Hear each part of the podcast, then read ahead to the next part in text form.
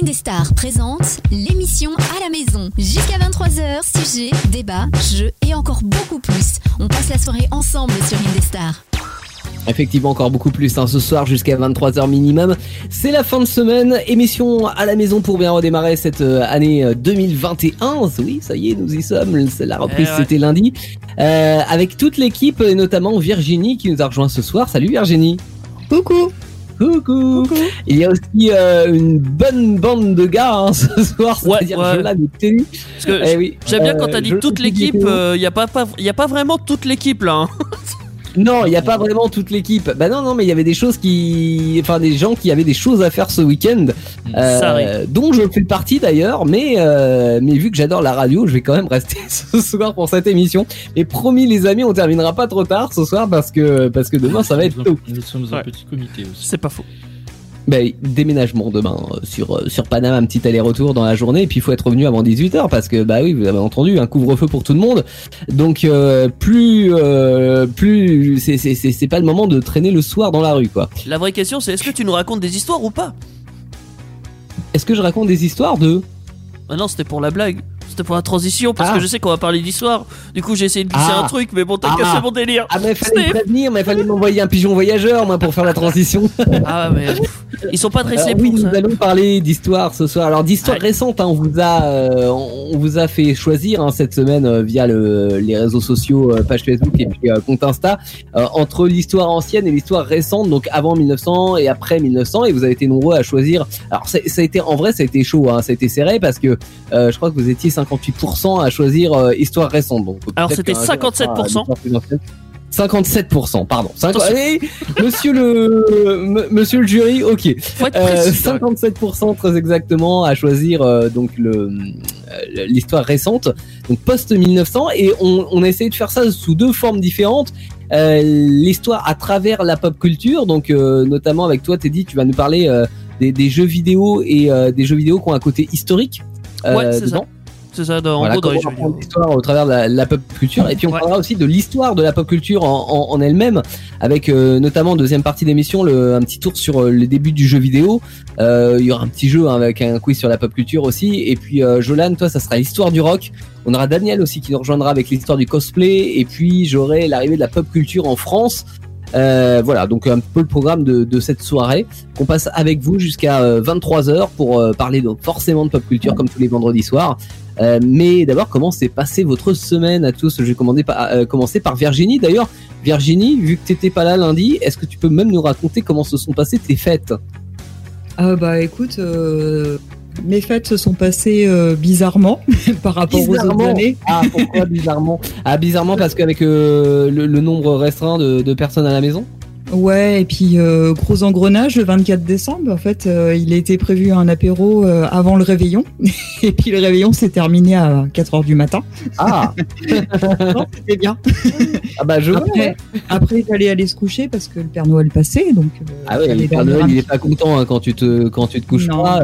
il se dit quand est-ce que je vais passer chez Virginie? Il est obligé de faire un détour par, Ah ouais, la, il- par la Virginie aux États-Unis pour revenir chez toi après, tu vois. Exactement, exactement. Ouais, il a dû passer trois fois parce qu'à chaque fois il y avait de la lumière à la maison, tu vois. Encore Elle est pas couchée, elle. Et puis, euh, bah, sinon, un 31, euh, un 31 assez, euh, assez sympa. J'étais en mode vin chaud. Euh, J'étais, euh, donc nous, nous sommes en région Val-de-Centre. Val-de-Loire, pardon. Val de euh, Centre, c'est Val de marrant. Val-de-Centre. Pas mal. Et euh, j'étais, euh, j'étais en poste vin chaud. Je préparais le vin chaud euh, pour euh, dans une cabane avec des crêpes. euh, C'était assez convivial. C'était la Bretagne. Même pas, même pas. On était sur Amboise. D'accord. Il y avait des crêpes et du vin chaud. Il y avait des crêpes et du vin chaud. C'était, c'était ultra chaleureux. euh. J'imagine le folklore, tu sais, avec les, avec les robes noires et blanches, là, tout ça. Euh, non, même pas. J'avais même pas la bigoudaine, figure-toi. Donc oui, donc, euh, finalement, une bien jolie soirée aussi, quoi, le- pour le 31. C'est ça. Et je, je puais la crêpe de ouf, quoi. En rentrant chez moi, au Je crois que tu puais le vin chaud. Non, non, je pue la crêpe. Peut-être, peut-être un peu des deux.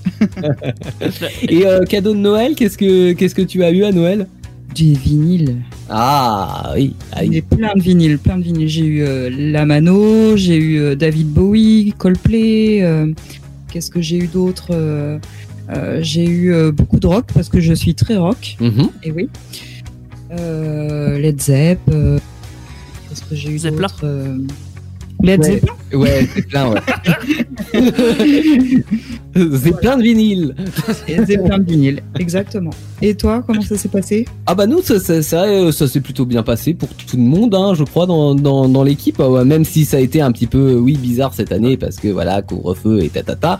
Mais euh, mais on a tous été gâtés. Surtout Ouais, Teddy alors avec oui, un, un ça- pull. ça, ça dépend, hein. Parce que pour la petite histoire. Teddy, est-ce que est-ce que t'as pu euh, avoir autre chose finalement? Oui, je l'ai eu justement dans la semaine. Euh, alors pour la petite histoire, à Noël, ma mère m'a offert un pull qui n'était même Mhm. pas destiné pour moi. Qui, je ne mets pas de pull. J'ai 25 ans, c'est ma mère. Bon, elle savait pas que je mettais pas de pull. Bon, bah voilà. Et euh, comment dire Le pull était pas à ma taille aussi. J'avais oublié ce petit détail. Il était Ah oui, XXL. parce on rappelle quand même, oui, elle l'avait pas acheté pour toi à la base. Ouais, voilà. dit, bon, rien à offrir à Teddy. Du coup, euh, ça va être pour lui. Voilà. Moi, j'ai écouté, j'ai écouté euh, Teddy, c'était pour le cousin, c'est ça? Ouais, c'était pour le cousin, effectivement. Donc euh, bon. Ouais. J'ai j'ai écouté en, en deux fois le, le podcast de, de lundi qui était très Mais sympa. tu fais bien de faire bon. la transition, Virginie. Qu'effectivement, Mm. on peut réécouter cette émission en podcast et toutes les émissions sont disponibles en podcast sur toutes les plateformes que vous voulez. Voilà. Donc, euh, Teddy, la suite de l'histoire. Et ben cette semaine, euh, j'ai été avec ma mère à Tours et on a trouvé euh, un. Alors Un pull. non, non, hors de question. Le premier qui m'offre un pull, je, casse les dents. Je ne veux plus de pull. Je veux plus voir les pulls en peinture. Non, euh, elle m'a offert un, un tapis de jeu d'échecs parce que j'apprends. à Ah, des- bah oui, c'est ce que tu avais demandé, ouais. Parce que j'ai- j'ai j'ai des pions de jeu d'échecs, mais j'ai pas de tapis. Donc euh, bon, voilà. Maintenant j'en ai un. Je, c'est- C'est ça bien, paraît c'est plus cool. crédible. Bah ouais. Et puis c'est bien pour un joueur d'échecs de disposer d'un jeu D'un jeu d'échecs. d'échecs. Mais ouais, clairement, j'avoue. pour pouvoir y jouer, effectivement. Oui. voilà. Parce que Jolan il joue aux jeux vidéo, mais il a pas de console ni d'ordi. Tu vois Ouais, c'est- il, a- il attend. Ah, il ouais, attend. Il imagine, il y a un écran, il a mis un carton devant. Ça, ouais. T- Tout à l'heure, il disait qu'il charbonnait. En fait, il récupère des métros précieux pour créer son ordi. Ah oui, il joue à Minecraft, mais en vrai. On parle de pop culture hein, ce soir, évidemment. vous, avez peut-être les références hein, euh, avec, avec Minecraft notamment. Euh, ouais, donc votre semaine. Alors Teddy, qu'est-ce qui s'est passé cette semaine? Est-ce que tu as une anecdote croustillante à nous raconter comme celle de lundi? Alors, croustillante, pas aussi croustillante. Mais une anecdote, euh, c'est une anecdote. Ça se prend quand même. J'ai été emmener mon père à l'hôpital. Pour une Ouais. raison complètement conne. Comment dire Je, je Euh, sens qu'on va partir dans la folie et le délire. hein. je, je sais pas. Euh, il se trouve que mon père, il a la soixantaine, donc ils ont des, ils ont des examens. Enfin, tous les hommes ont des examens à, à peu près à cet âge-là pour, euh, Pour la pour la prostate, le fameux toucher rectal. Super. Ouais, ah, mon père, il aime pas trop, bizarrement. C'est- Je le comprends Ah le non, pauvre. Clairement, personne n'aime. Du coup, ça c'était mercredi. euh, ils ont été à l'hôpital et tout. Voilà, ils ont fait. Alors, ils ont pas fait toucher rectal. Maintenant, ils font avec un scanner, un produit, pouf, ils peuvent vérifier. Ah, bah c'est bien ça. C'est plutôt cool. Ça donne envie d'avoir 60 ans. Exactement. T'es sérieux là contre nous Tu nous parles de toucher rectal? Ça Mais bien commence sûr. bien à 21h13, on parle de chou- toucher rectal déjà. Alors, messieurs, dames, je vous souhaite un, bon appétit si vous y êtes. évidemment. On y passera tous de toute façon. Donc bon. Ouais, oui. Euh, le lendemain, donc le vendredi, euh, enfin le jeudi, euh, il devait retourner à un hôpital. euh, alors l'hôpital d'Amboise cette fois-ci, c'est, euh, pour euh, je sais plus pour faire vérifier des petits trucs. Voilà. Mhm. Et il se trouve que pendant, pendant la nuit, il a, enfin, il a des appareils auditifs qu'il enlève euh, normalement pour dormir. Et là, il y en a un, euh, enfin, il y a- il y, a un morceau de la- de- d'un de, ses appareils auditifs qui est resté coincé dans son oreille. Il est resté coincé Ah, dans son oreille toute sa C'est nuit. possible, ça? C'est possible. Ah ouais Euh, bah, c'est- en fait, c'est comme les écouteurs, tu sais, il y a des petites euh, membranes dans- Oui. sur les Ah. écouteurs. Et ben, sur les appareils auditifs, t'as aussi des petites membranes. C'était des intraoculaires et du coup, bah, c'est resté coincé dedans. Euh, donc, D'accord. euh, il avait l'appareil Non mais c'est auditif. je me, je me renseigne parce qu'à mon avis il va pas falloir que j'attende 60 ans pour en avoir. Ouais, c'est pas faux. Mais bon. Euh, du coup, c'est resté coincé et bah, impossible de le choper. Donc, euh, bon, bah, on était là avec mon frère. On essayait avec une pince à épiler. euh, on essayait avec un morceau de bâton. Très ah, là. Ah, le barbare hein. Mais attends, t'étais t'étais à l'hôpital ou tu as, devais aller à l'hôpital? Non, euh, alors. Il a été à l'hôpital comme ça, mais il a rien dit. Et il est, il est passé chez moi après. Et du coup, Bah euh, oui, bah, euh, il- Non mais je veux dire quand t'es à l'hôpital c'est le moment de le dire quoi. Bah oui. si t'as un truc qui Mais du coup, vu, vu qu'on n'a pas réussi, euh, j'ai appelé l'hôpital d'Amboise et je leur ai dit bah, est-ce que c'est possible de vous envoyer quelqu'un aux urgences pour euh, un truc qui s'est coincé dans l'oreille? Ils m'ont dit oui, il est parti avec mon frère, voilà. Et ils sont revenus, genre euh, une heure ou deux plus tard, et ben il avait toujours son truc dans l'oreille parce que l'hôpital d'Amboise n'a pas ce qu'il faut pour enlever un morceau de caoutchouc dans l'oreille. Ouais. D'accord. Ouais, ouais. Mais ça veut dire qu'il faut être transféré à Paris pour avoir euh, pour se faire enlever ce genre de choses ça L'hôpital d'Amboise a pris un rendez-vous chez un ORL dans la journée, donc Oh euh, genre euh, une heure et demie après. Donc fallait partir tout de suite parce qu'en plus il y a plus d'ORL en Amboise, donc c'était forcément à Tours.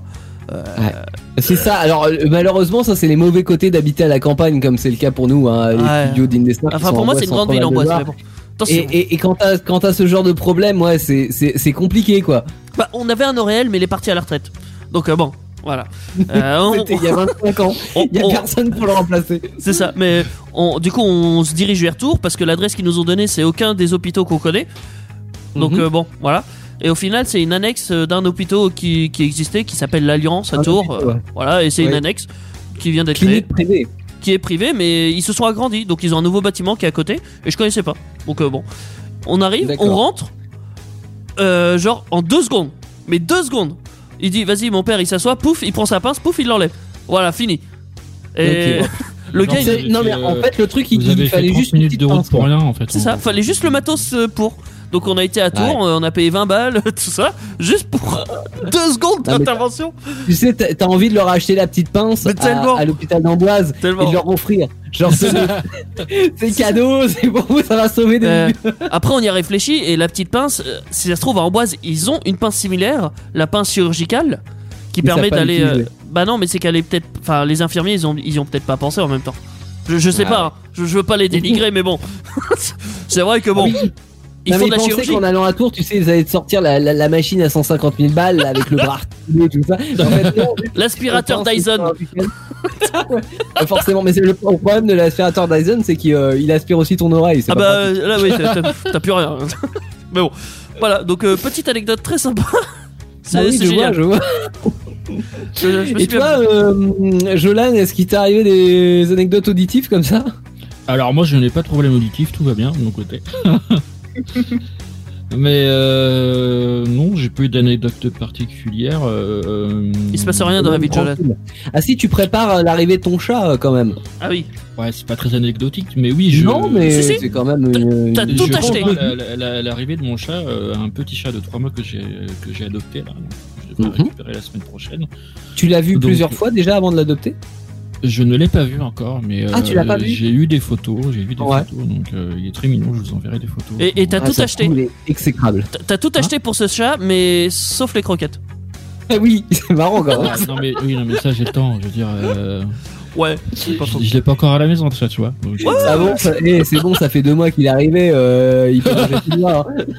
Vous êtes horrible. C'est bon, il y a Et des non, pigeons ouais, dans la rue. je, je, pré- je prépare l'arrivée euh, euh, de, de ce chat et puis voilà. Mhm. euh, Ma foi. un C'est une activité. Et puis sinon, sinon euh, non, j'ai pas fait grand chose cette semaine. Euh, euh, semaine plutôt tranquille. Et toi, Théo, je, je crois qu'il t'est arrivé une péripétie assez sympathique. Enfin, un peu. Ah, aujourd'hui euh, Ouais. Ouais, Ah bah surprenante, oui. Bah disons que ouais. une personne m'a appelé numéro inconnu hein, ce matin.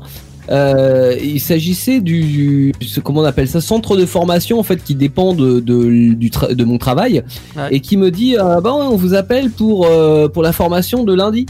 Je fais comment ça une formation lundi Je suis pas au courant. ah bon vous envoyez un mail euh, tout ça bon sur quelle adresse? Sur une adresse que que je n'ai jamais pu utiliser depuis euh, plus de deux ans que je suis dans mon travail. Euh, et formation qui devait commencer donc lundi jusqu'à vendredi inclus, donc cinq jours de formation euh, auxquels je n'étais pas du tout au courant. Donc euh, j'ai dû appeler plusieurs personnes aujourd'hui pour leur dire ouais bah, vous êtes gentils mais la semaine prochaine ça va pas être jouable pour moi parce qu'il y a autre chose à faire. Je veux dire j'ai un, un emploi du temps, des choses à faire euh, sur cette semaine. Donc euh, ça serait ça serait cool si ça pouvait être un petit peu plus tard quoi. Euh, formation obligatoire mais qui peut être reportée donc c'est ce qui est en train de se, se passer mais voilà c'était un peu surprenant de, de, de recevoir la notification trois jours avant quoi. Ouais, salut, et en fait, ta formation, c'est comment? Bah, lequel? Je sais pas. Ouais, non mais c'est ça mais, je- mais quelle formation c'est quoi? C'est une blague ou c'est parce que je n'étais même pas au courant qu'il y aurait une formation pour ça? Alors après soit hein. mais euh, mais faut que je puisse m'organiser parce que cinq jours de formation bah c'est pas comme si euh, c'est- c'était une demi-journée. Donc euh, donc voilà. C'est un peu surprenant mais euh, mais je prends. Voilà. Je la ferai cette formation plus tard hein, mais euh, Oui, bah. mais peut-être pas la semaine prochaine. Et ce soir, c'est pas ce qu'on va parler de toute façon. Et ce soir, non, non, non, non, ce soir, donc je rappelle, le thème c'est euh, c'est l'histoire récente, hein, au travers euh, de la pop culture. Euh, dans un instant, cinq jeux pour apprendre l'histoire de près ou de loin, voilà, et surtout apprendre en s'amusant parce que je pense que c'est comme ça qu'on apprend le mieux. Euh, donc euh, voilà, on en parlera euh, dans un instant avec toi, Teddy.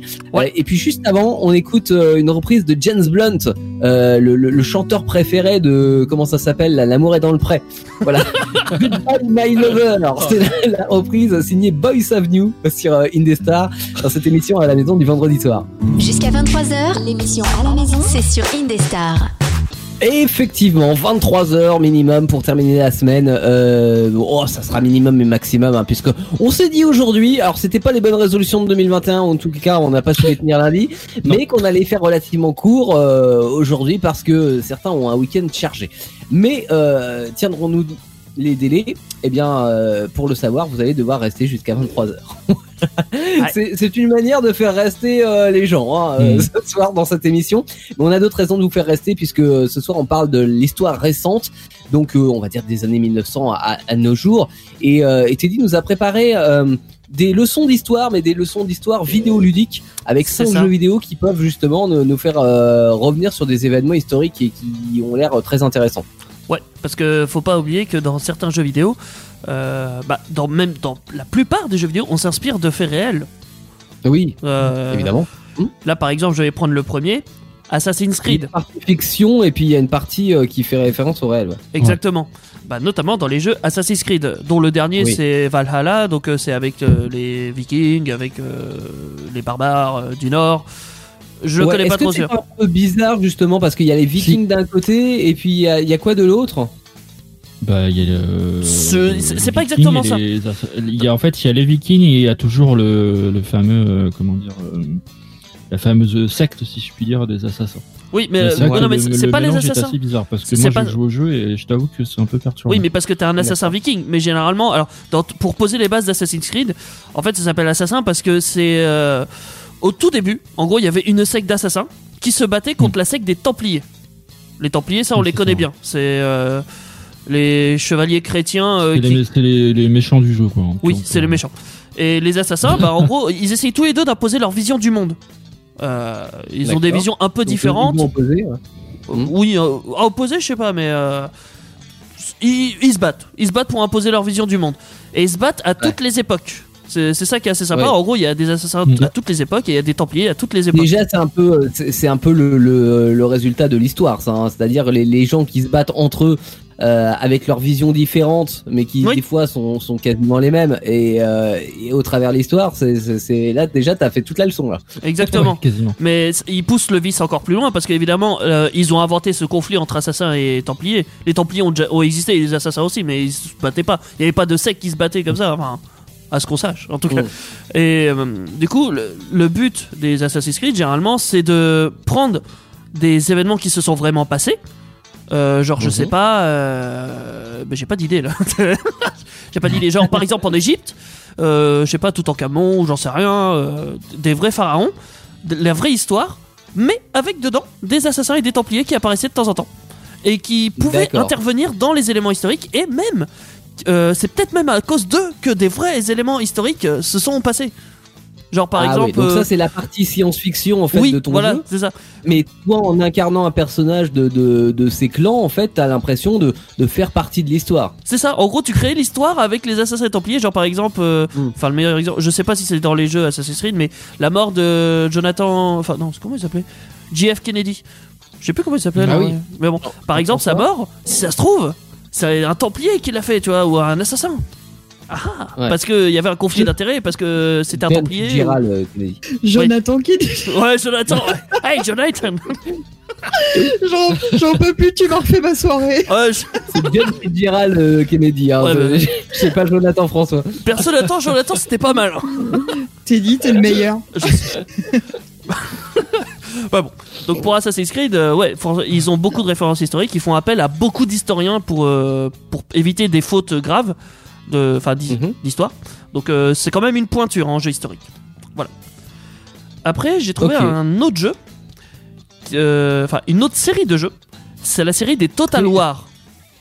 Ce qui est cool, juste, je reviens sur, euh, sur Assassin's Creed. En plus, c'est une grosse licence, donc euh, euh, notamment bah oui. en termes de graphisme, etc. Tu dis quand ils font appel à des euh, à des historiens euh, dans la réalisation, au-delà de l'histoire, dans la réalisation. Euh, c'est juste magnifique en fait parce que Mhm. les, les bâtiments, les, les- enfin tout, tout est reconstitué comme Fidèlement. pour te, te faire vivre l'expérience euh, le plus fidèlement possible. ouais. C'est ça. Mm. Et si tu veux même savoir, il y a quelques temps, euh, en 2016, euh, la, la série Assassin's Creed, ça représentait un quart du chiffre d'affaires de Ubisoft, qui est un géant français Ouais, du jeu vidéo. Donc, euh, bon, un géant français hein, en plus, Ouais. un cocorico, euh, parce Voilà. que Ubisoft c'est une française, ouais. Et- Et du coup, pour donner, on parle de chiffres, hein, mais du coup, il a, il a été, il a été vendu à 1, le dernier vendu à 1,7 million d'exemplaires. ouais, c'est pas mal. D'accord, le Valhalla qui est sorti il y a pas longtemps, là, ça fait un il- mois, deux mois. euh, deux, trois mois qu'il ouais, est sorti et il, franchement, il cartonne encore. c'est Et, d'ailleurs, alors je sais plus dans quel opus, mais euh, il y a un opus qui est plutôt récent quand euh, où il y avait encore la, la cathédrale Notre-Dame. Euh, et Mm. quand la cathédrale Notre-Dame a brûlé, en fait, ils ont euh, ils ont proposé le, le jeu euh, gratuit pendant un temps pour qu'on puisse parce que dans le jeu, dans l'un des opus, il y avait la cathédrale Notre-Dame encore euh, encore entière. Donc on, on a la possibilité dans le jeu d'aller la visiter, visiter, ouais. avant avant qu'on avant qu'elle brûle quoi. C'est ça. Donc comme quoi Ubi sur les jeux d'histoire, c'est des pointures. Et en plus, on les reverra tout à l'heure parce qu'ils ont un autre jeu aussi. D'accord. Mais là, ce que Alors deuxième jeu. La série des Total War. Alors je connaissais pas du tout, mais ils ont Mhm. fait quand même euh, une dizaine de jeux que Ah ouais? une dizaine de jeux. Euh, comment dire, euh, ça, ça dépend dans plusieurs époques, notamment la période Sengoku au Japon. Je sais plus à quel où est-ce que ça se correspond. Dans tous les cas, c'est plus vieux que 1800, ça c'est sûr. Mais il y a aussi l'Europe médiévale, il y a le Japon médiéval, il y a pas mal d'époques en fait. Il y, a- il y a beaucoup d'époques qui, qui se Mhm. passent. Et il y en a, il y a un seul, enfin il y a deux de leurs opus euh, qui sont pas euh, du tout de l'histoire. C'est de l'heroic fantasy. Je sais pas si vous connaissez la licence Warhammer. Ils ont fait aussi un Oui, jeu Total War Warhammer. non. Ouais. Bah, c'est c'est un jeu de figurines de base, mais euh, il y a aussi des jeux vidéo qui sont sortis. Euh, bon, du coup, ils ont, ils ont pris pas mal de, de références historiques comme ça. Je vais parler par exemple de celui qui se passe au Japon. Et ben, euh, c'est un jeu de stratégie où que as des, où tu gères des- tu sais les, les jeux de, de city builder où tu as une ville Oui. à gérer avec des ressources à récolter, t'as des batailles, t'as des Ouais. troupes à envoyer. Je, je sais plus exactement comment ça s'appelle ces jeux, mais bon, c'est purement stratégique quand même. Il y a pas de. Ouais, c'est ça, c'est du team builder, ouais. C'est euh, tout ce qui est euh, SimCity et les produits dérivés, ouais. Par contre, là où ils ont été innovants, Total War, c'est que ils ont pas fait juste un truc où c'est du stratégie euh, au tour par tour. Ils ont fait aussi des Ouais. batailles en temps réel. Ils ont mélangé deux types de jeux, grosso modo. Euh, D'accord. Ça Oui, marche, parce ça marche que, euh, pas. Sinon, des des, euh, des des jeux comme ça de, de stratégie historique, euh, tu avais tout ce qui était les Césars euh, 1, 2, 3, 4. Tu as, avais aussi comment ça s'appelait les Age of ah, Mythology, perdu non le nom. Edge of Empire, euh, les Edge of Mythology et tout ça. Mm. Enfin ouais, tous ces tous ces jeux-là et faisaient partie de cette team euh, de, de building. euh, C'est ça. Mais eux, tu construis vraiment ta ville, mais t'as pas de bataille en temps réel. Et c'est là que le jeu est plus ou moins innovant parce que, enfin, si, innovant, parce qu'il mélange Ouais. les deux styles de jeu. Euh, Ouais. Là, t'avais de la bataille, par exemple, dans César, t'avais de la bataille en temps réel, Ah, mais euh, mais après, t'avais pas forcément, euh, comment dire, il y, y avait quelques références historiques parce que euh, au fur et à mesure que tu progressais dans le jeu, euh, tu avançais dans la civilisation et tu avais des choses qui étaient accessibles alors qu'elles l'étaient pas avant. Donc en, en termes de chronologie d'invention, c'était plutôt bon. Par Ouais. Vu que c'était, euh, on, on était quand même vachement plus centré sur la gestion plutôt que sur euh, La euh, réalité. sur l'histoire. Ouais, l'histoire était plus un prétexte. Hmm, Ouais, mais oui, non, mais même dans beaucoup de jeux, hein, clairement, l'histoire, c'est ce. Enfin, ils ont des références historiques, mais ils poussent pas le vice super loin non plus. Ça, ça, ça reste un jeu vidéo. Faut, faut pas Ouais. oublier ça à chaque fois. Alors, j'en viens au deuxième. Ah si, Total War, c'est que c'est uniquement disponible sur PC. Attention. D'accord. alors que Ass- Assassin's Creed, c'est disponible sur toutes les consoles.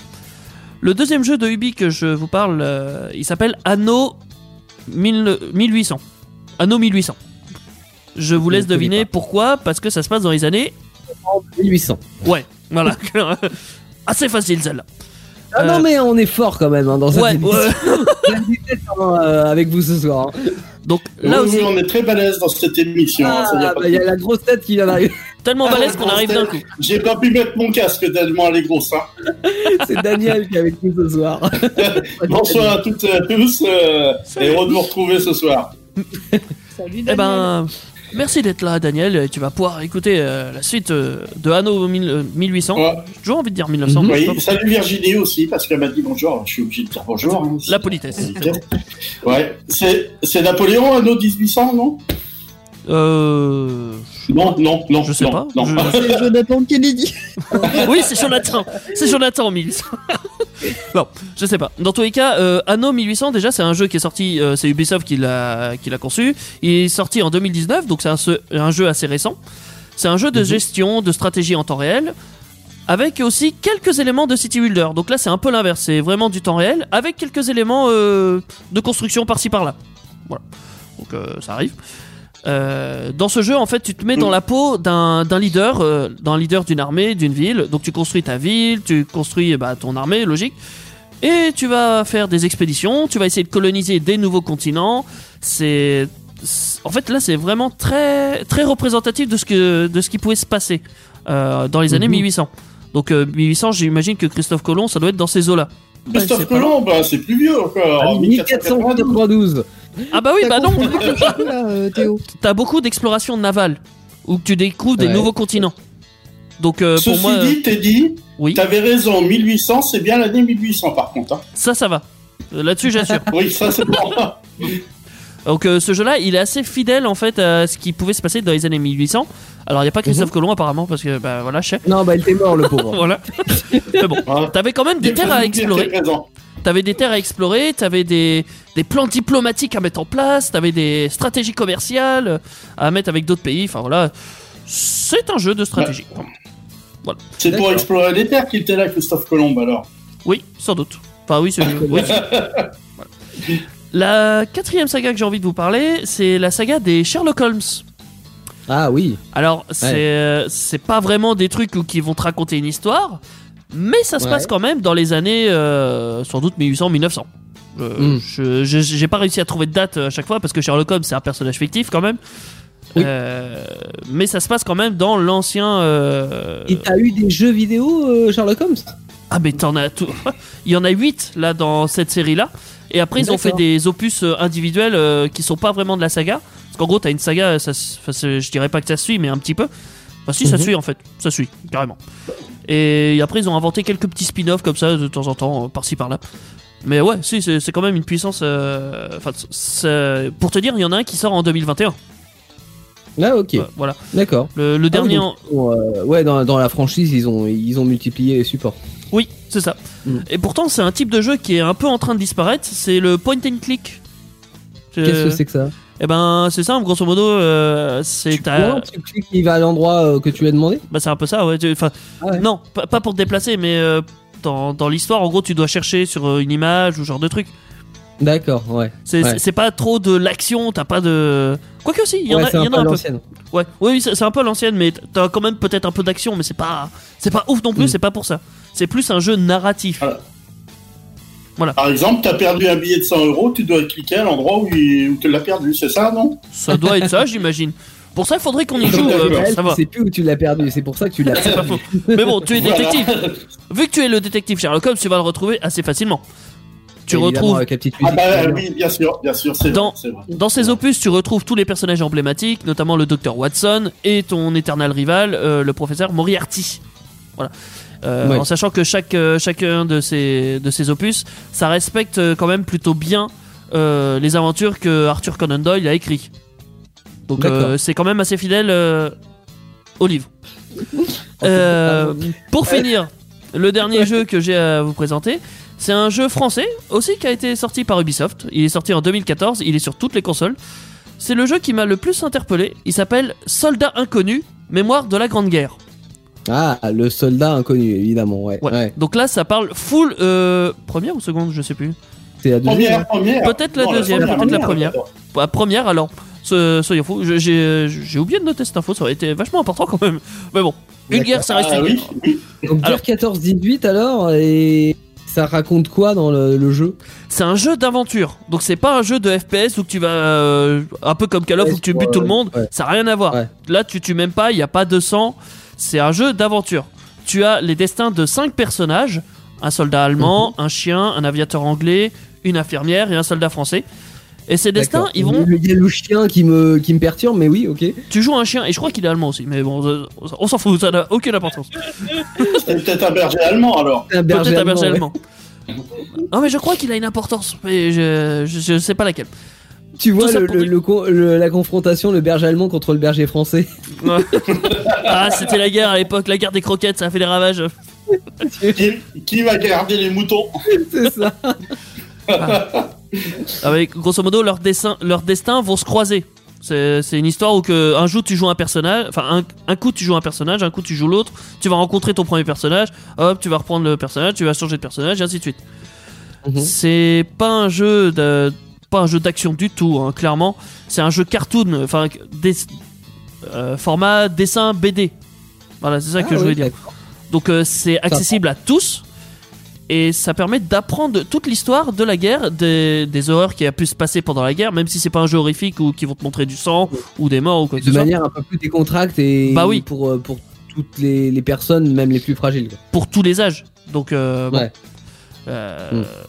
Et il- euh, je je crois que le but de ces destins, ça va être de relier deux personnes qui s'aiment, je crois. Un soldat qui aime une femme, je, je crois. Ah, il y a quand même une genre. histoire romantique dans l'histoire. Il y a une histoire romantique. Mais bon. C'est C'est chouette. c'est le jeu ouais, que je trouvais le plus chouette. sur le gâteau. Ouais, c'est la ouais, gâteau. Et c'est 100% français et c'est cool quand c'est 100% français.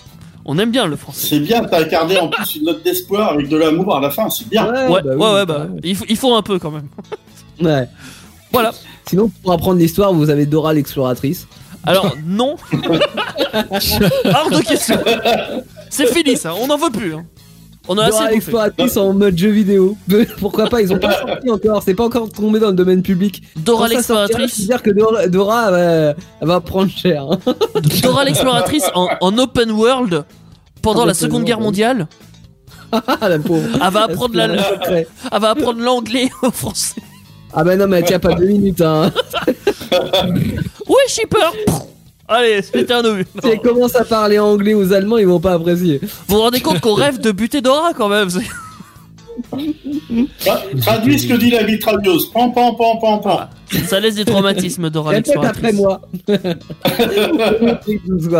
Bon, dans un instant, on parle de l'arrivée de la pop culture en France. De la pop culture, on en parle jusqu'à 23h ce soir dans cette émission à la maison. Euh, Vous êtes là avec nous sur indestar.fr sur toutes les applications. Vous pourrez réécouter évidemment cette émission podcast et la partager avec vos amis.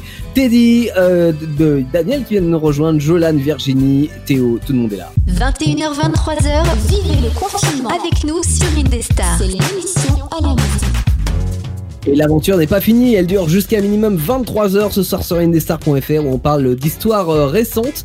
Euh, et vu qu'on est dans une émission de pop culture, je me suis dit attends, histoire, pop culture, les débuts de la pop culture en France, ça peut faire un- une bonne idée de sujet.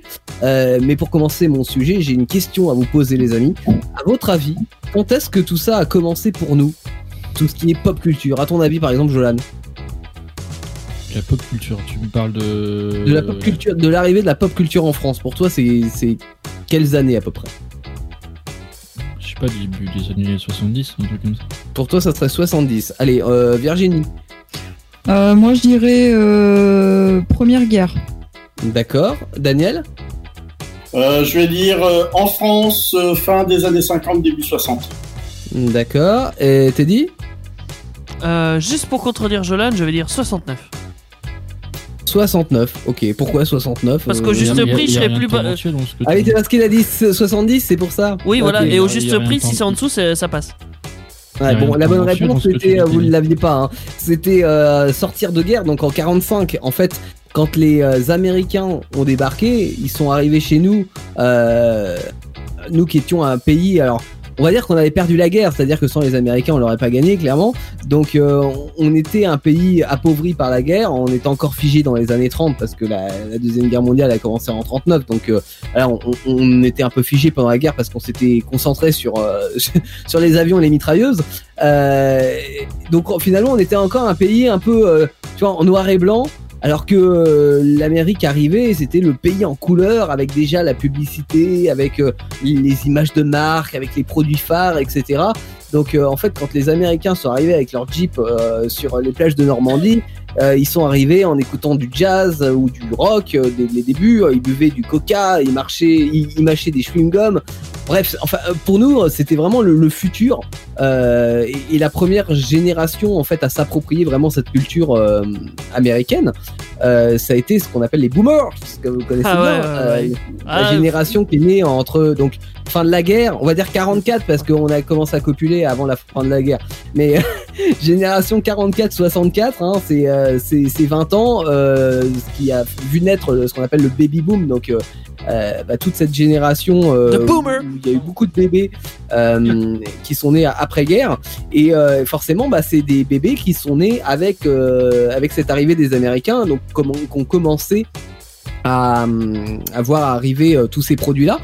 Euh, et puis dans une période où, après la guerre, on a quand même un peu plus de liberté parce que c'est le début de la démocratie, euh, les droits de la femme, le droit de vote des femmes, euh, des conditions économiques qui ont été meilleures. Alors tu le disais, hein, Daniel, pour toi, c'est plus euh, début années 60 la pop culture parce que c'est vrai que c'est à partir des années 60 où on a eu un peu plus de, budget euh, et puis on s'est dit vraiment la guerre elle est derrière nous, on veut plus jamais ça. Euh, c'est une vraie page qui se tourne. Il y a eu la création de l'Europe aussi dans les années 50. Euh, voilà, c'est pour, ça que j'ai dit début, fin 50, début 60, c'est pour ça.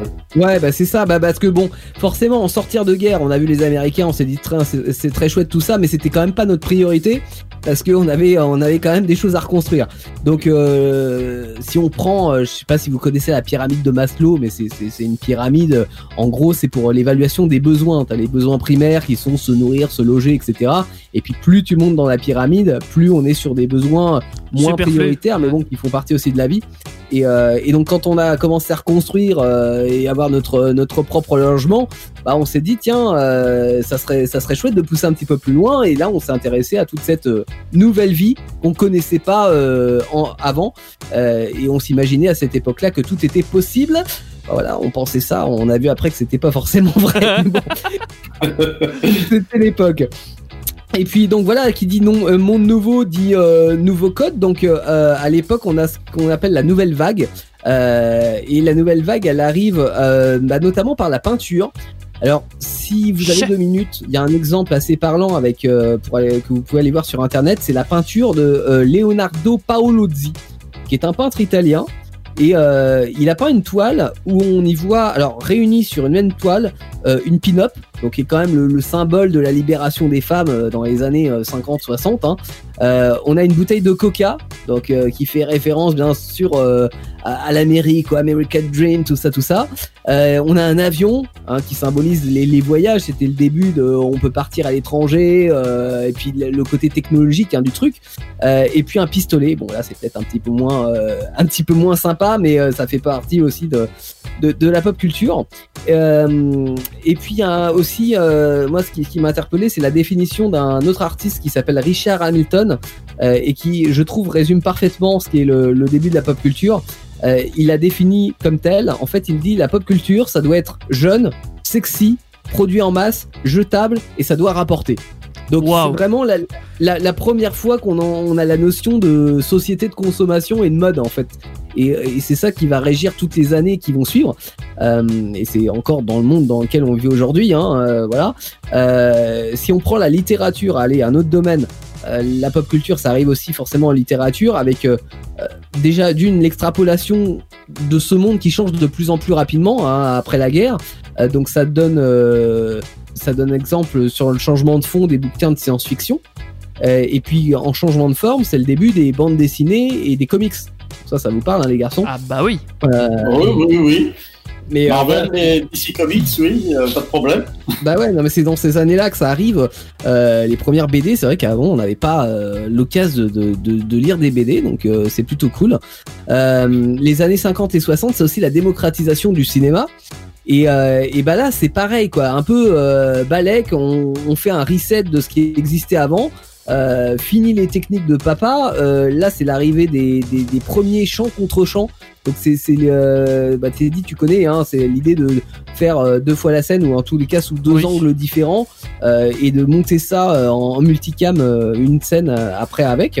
En Avec soupe des- opéra, on appelle ça même maintenant parce que Pe- Petite question, Quand c'est tu fais que ça. époque-là aussi qui a apparu le plan américain Euh, certainement. Alors, le plan américain, nous on l'appelle pas forcément comme ça en France, Ouais. mais euh, Ah, C'était Si, pour si. faire une référence à la Tu sais, il y a, il y a le plan Ouais. américain en termes cinématographiques euh, en France. Ouais. C'est un Oui. plan euh, qui se prend à la taille, je crois. Enfin, un truc du genre. ouais, ouais, mais alors Ouais, tu, ouais. peux l'appeler autrement parce qu'on n'aime pas trop l'appeler le plan américain, mais oui, il existe. Euh, clairement, il existe.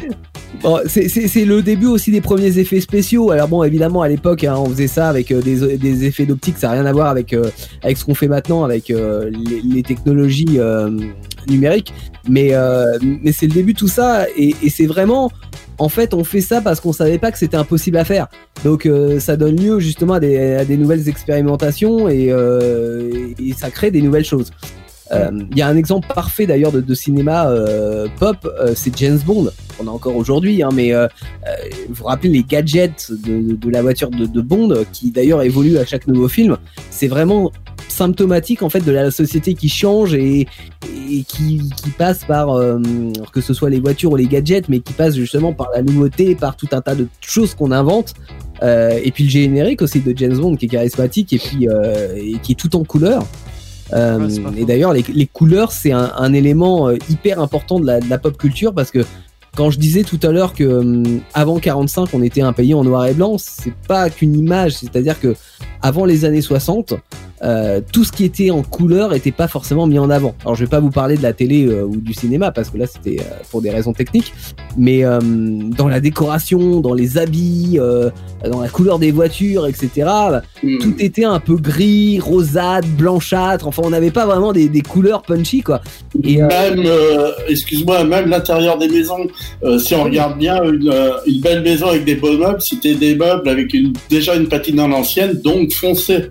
Ouais, exactement. Voilà, donc pas de couleur, hein, en effet, oui. Oui, oui. Les, les bois, euh, du bois couleur bois et machin. Ouais, c'est vrai qu'on n'allait Ouais. pas, euh, on- n'allait pas chercher la couleur. Alors que C'est joli, du bois couleur bois, bois c'est joli. Hein. Oui, ah bah c'est très joli. non, mais du bois brut, euh, bois brut, Ouais. euh, comment verni quoi. Voilà, euh, C'est vrai qu'on C'était pas- rustique, quoi. C'était Voilà, c'est ça. Alors, pas forcément rustique parce que on, on pouvait aller dans l'élégance. hein. Il y avait du très beau bois, il y avait des très belles choses, Ouais. même euh, très travaillées, etc. Mais, bah oui. mais c'est vrai que du point de vue couleur, euh, non, c'était pas, c'était pas la mode quoi. Euh, et là, on arrive dans les années 60 avec du vrai jaune, du vrai vert, du vrai bleu, du vrai orange. Bref, ça envoie. Euh, D'ailleurs, fallait pas être cardiaque hein, si vous vous rappelez les, les, les chambres papiétées au mur et plafond dans les années 60 ou 70. Couleur et tout, là. On de la lumière avant de dormir. Ouais. des monstres partout, hein, c'était pas Ah par bah ouais, mais c'est sûr. Mais ça faisait partie, euh, c'est totalement le mouvement pop. Euh, et, et ça se, ça se sent aussi à l'époque dans le langage.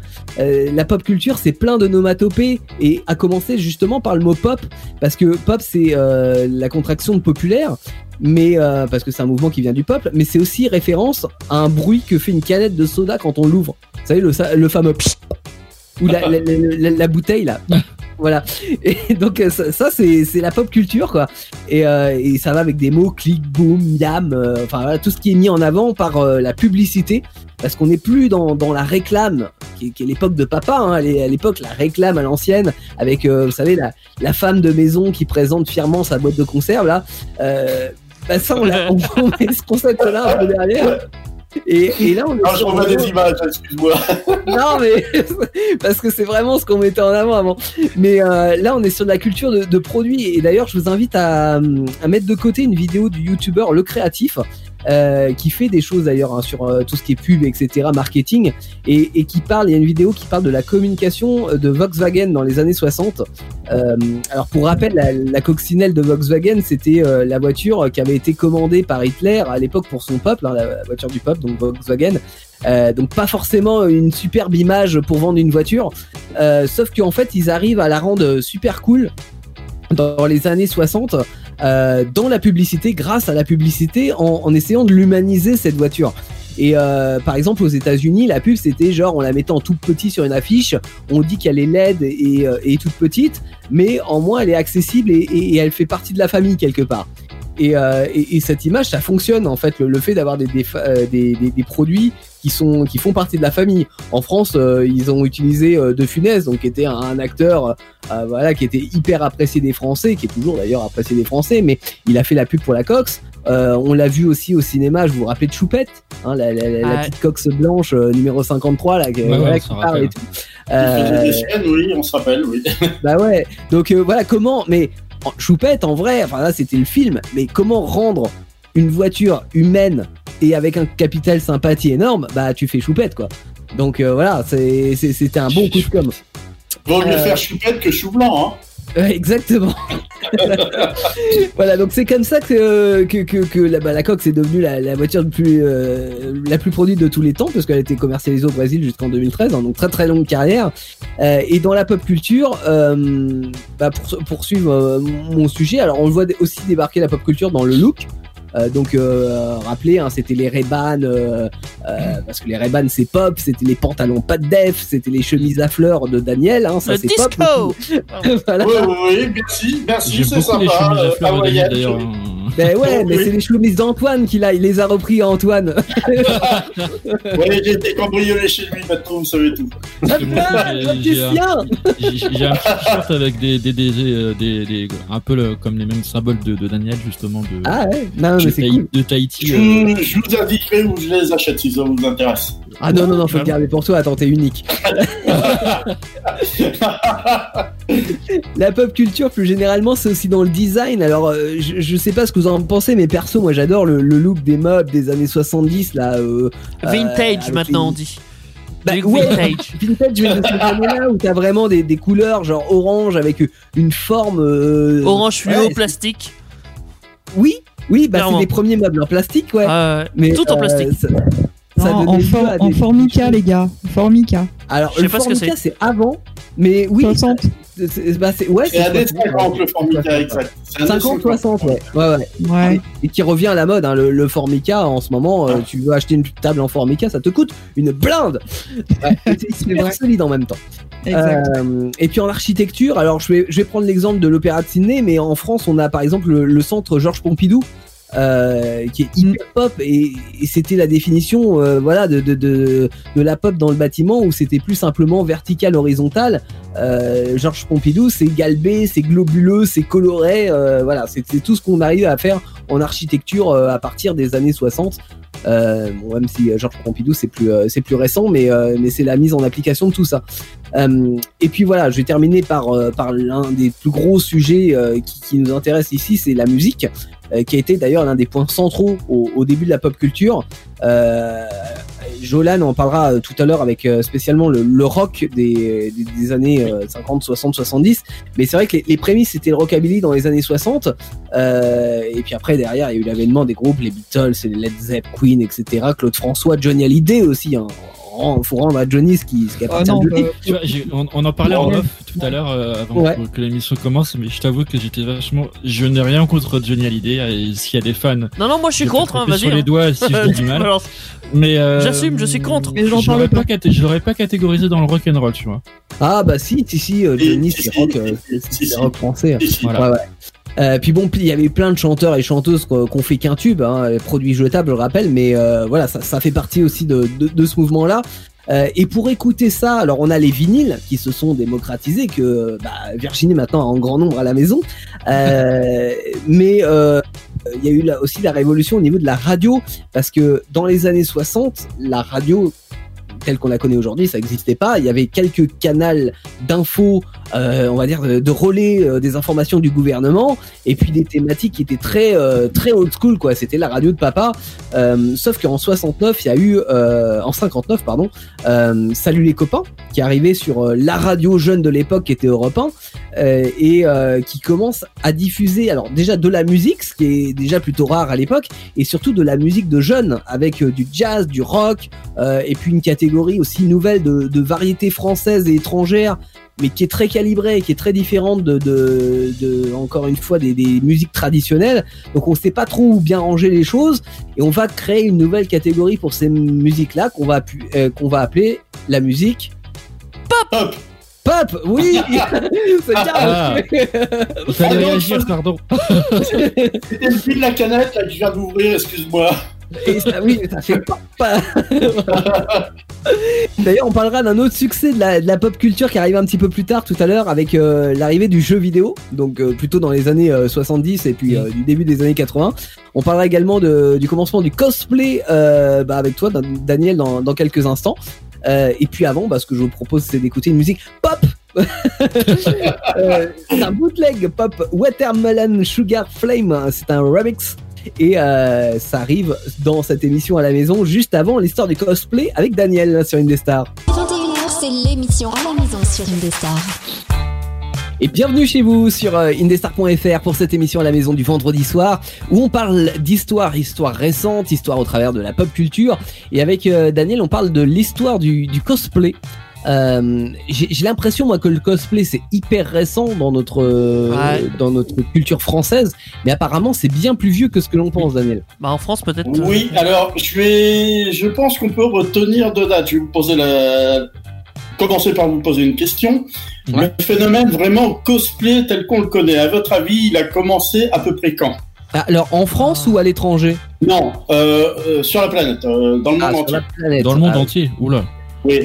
Ah, Bah, je dirais je dans les dirais années les 90, 90, 2000, moi, un truc du genre. Je pense que je vais suivre Théo. Moi, je dirais 70 aussi. hein.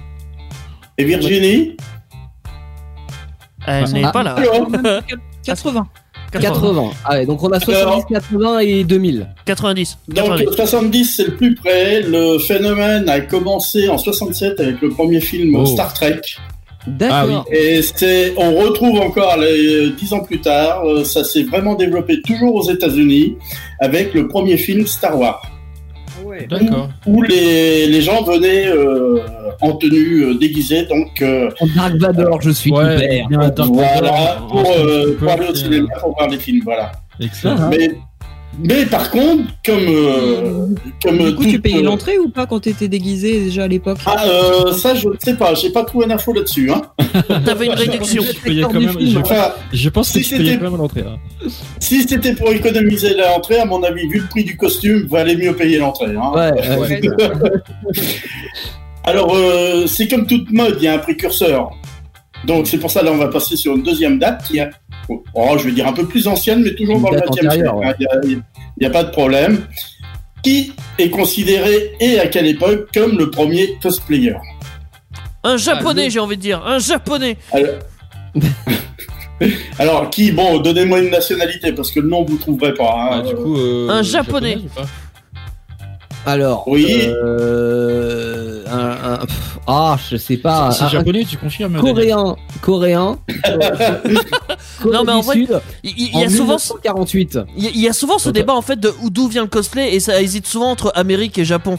Pour moi, ça vient du Japon parce Ouais, que. alors- Moi aussi. Non, alors, Japon, c'est une erreur, euh, je viens, je viens de le dire déjà, ça s'est développé aux États-Unis. Ah. Et le phénomène, donc, le premier, on va dire, le premier cosplayer de tous est apparu en Angleterre Ah. en janvier 1937. Euh, 39, pardon. Mais il, devait sentir un petit peu seul, le, le mec qui faisait du cosplay tout seul, non? Oui, alors, il s'appelait euh, Forrest Ackerman. Ok. Oui, déjà, oui. Euh, Court euh, n'est-ce pas Oui, Run Forrest Run. Et il était venu à l'époque en costume d'homme du futur, crachant du feu. Ah, excellent. Ah ouais, c'est un mélange entre euh, dragon et. Euh, je pense que les profs ont dû être surpris. Mais alors, a- après, je, je, je veux surtout pas euh, frustrer ceux qui font du cosplay euh, aujourd'hui parce que j'ai bien vu qu'il y avait une différence entre tu te déguises et tu fais du cosplay. Ah oui, oui. Mais Ah. euh, mais à Il y a une l'époque. grosse différence entre. Pardon, je te coupe. Je- Oui, je- oui, non, non, mais je, je, ok, d'accord, mais à l'époque, parce que nous, ça nous paraît euh, aujourd'hui le phénomène cosplay, c'est des, c'est déployé, mais Ouais. à l'époque, en, en 37, là, euh, les mecs, ils se sont dit, bah arrête ton délire, Jean-Marc, euh, je- tu vois. Oui, oui. Mais C'est- t'es il y a eu en- oui. Mais non, Ouais. il, il avait même pas vu que c'était un humain déguisé en fait. Ils, ils y ont cru tout de suite. Ils ont cru que c'était un dragon. Mais oui, c'est ça. En fait. C'est peut-être de là que viennent euh, la, la légende des Martiens ou des dragons, en effet. Ah ouais. Euh, Ouais. L'histoire ne le précise pas, en effet. Alors, il y a quelqu'un qui avait déjà osé, d'après l'histoire, euh, en 1937, c'est pour ça que j'ai fait une petite confusion tout à l'heure, pour la première convention de science-fiction, hein, euh, il y a un homme qui avait osé venir déguisé, si on peut dire, parce qu'il n'avait pas mis de cravate. Ah ouais, d'accord. Alors à l'époque, euh, c'était très osé quand même. Hein, à l'époque, Ah, pour ah, ah, pour se replacer dans le contexte. Et le terme cosplay. Euh, Le donc, mec, non mais euh, j'imagine à l'heure d'aujourd'hui. Eh, regardez les gars. Eh, je suis en cosplay. hein, J'ai pas mis de cravate. oh merde. maintenant, euh, le cosplay, ça serait peut-être de mettre le costume avec la cravate hein, maintenant. Ah ouais, non mais c'est clair. T'es déguisé en quoi En homme d'affaires du de. Hein. Je peux rajouter quelque chose ou pas Mais non. Oui, Vas-y, je t'en prie, hein, sinon on va pas te laisser parler. hein. Euh, je, je voulais juste intervenir. euh, J'ai pas voulu couper euh, Théo tout à l'heure, mais ouais, il y a un énorme débat entre le déguisement et le costume. euh, on, on en a fait les frais avec Teddy euh, il y a pas très longtemps d'ailleurs. ah bon? Tu t'en rappelles pas T'avais t'avais dit à quelqu'un il est beau votre costume. Il avait t'avais dit à quelqu'un il est beau votre costume et en fait il fallait absolument Ah, pas dire oui. costume. Oui. Euh, et euh, ouais, ça fait énormément débat. Faut vraiment faire attention aux mots qu'on emploie dans ce. Oui, parce qu'il y en a qui sont plus susceptibles que d'autres. Mais bon, euh. Non, c'est que. Alors, en fait, le mot cosplay a été. Alors là, vous allez être content, enfin, quand même, a été inventé par un journaliste japonais en 1984 à la Convention mondiale de science-fiction, euh, qui a lieu en. euh, qui avait lieu cette année-là à Los Angeles, en Californie, donc.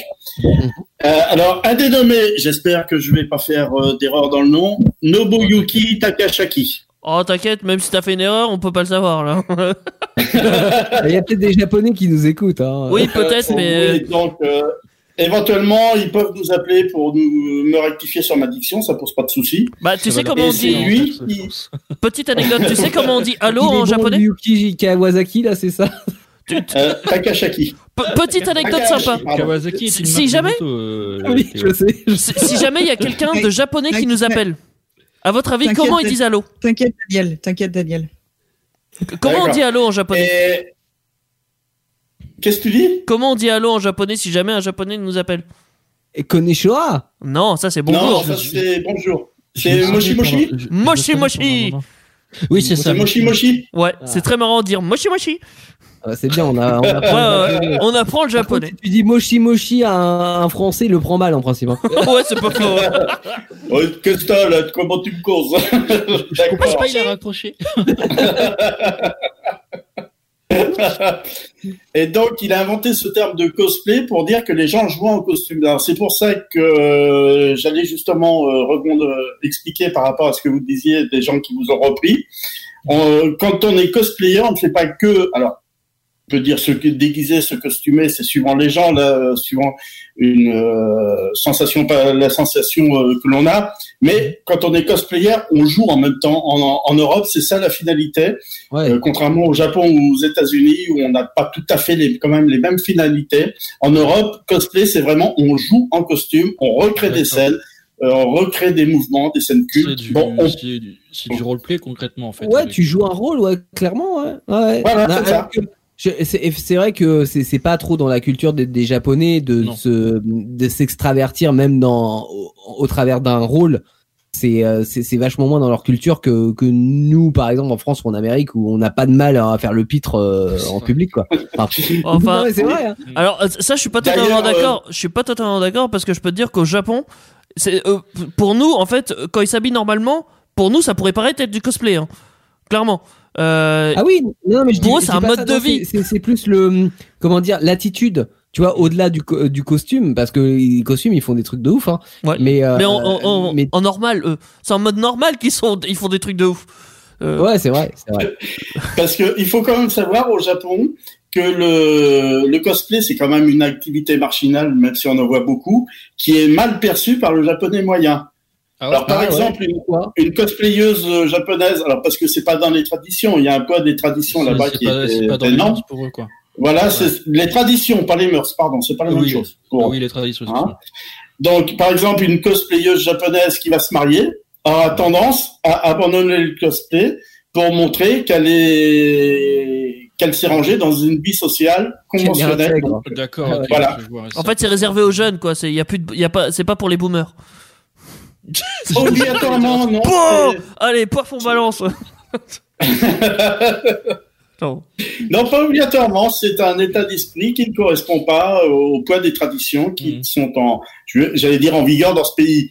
Ouais. Parce que ouais. je voulais pas répéter en tradition, mais Non, mais c'est vrai que c'est hyper traditionnel et hyper codé euh, au Ouais, au Japon. Et, euh, et d'ailleurs, le, le cosplay est une manière, non pas par le le- le- l'attitude qu'ils ont, mais rien que par les vêtements, euh, de montrer un peu le- leur côté extraverti, c'est un mode qui n'ont pas hein, le forcément, euh, ouais, mais qui n'ont pas forcément au quotidien. Dans leur, je parle, je parle par exemple euh, euh, pour les étudiants qui ont un costume, etc. Mm. Et, et du coup qui sont hyper euh, hyper rangés, euh, hyper ressemblants entre eux.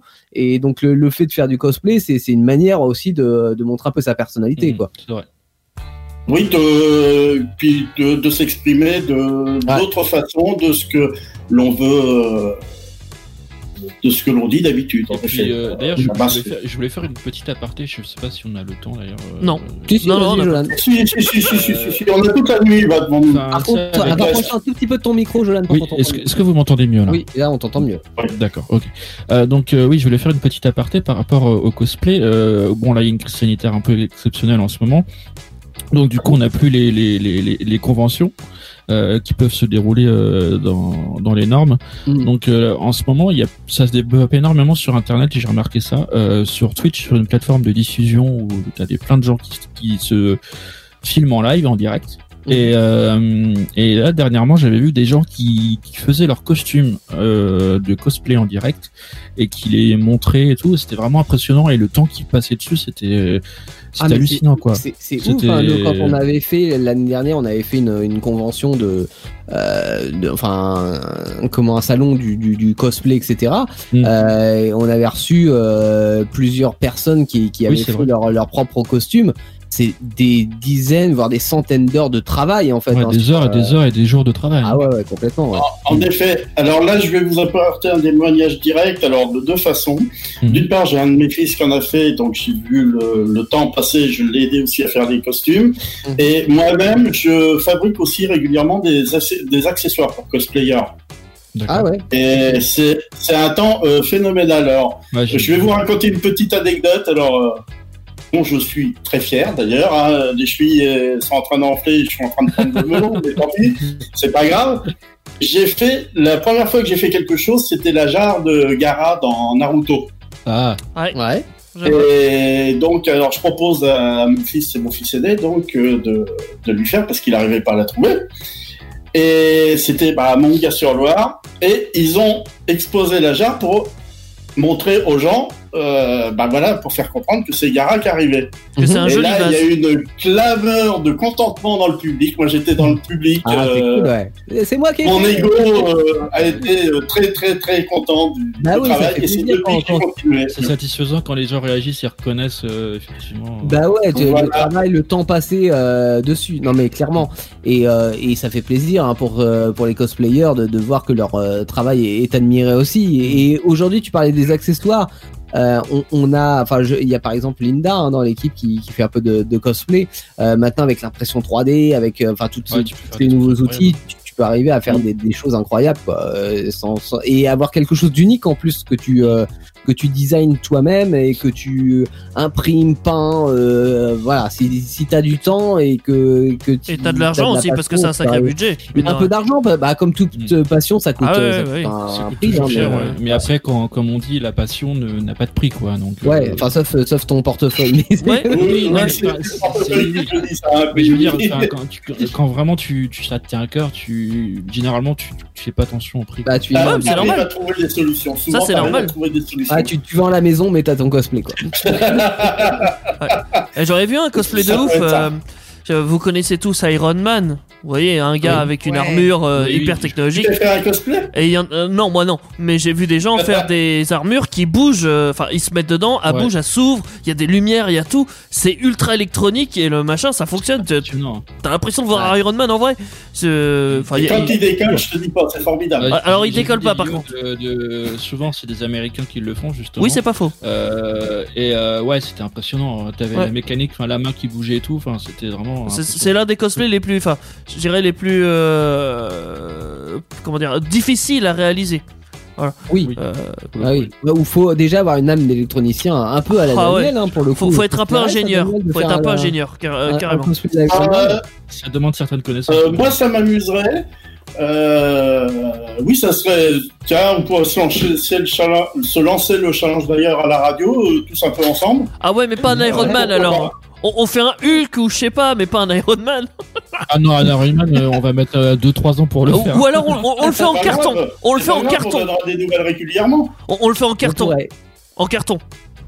Euh, un Iron Man en carton. Alors, il y y a plein d'astuces. euh, Un carton euh, man. Oui.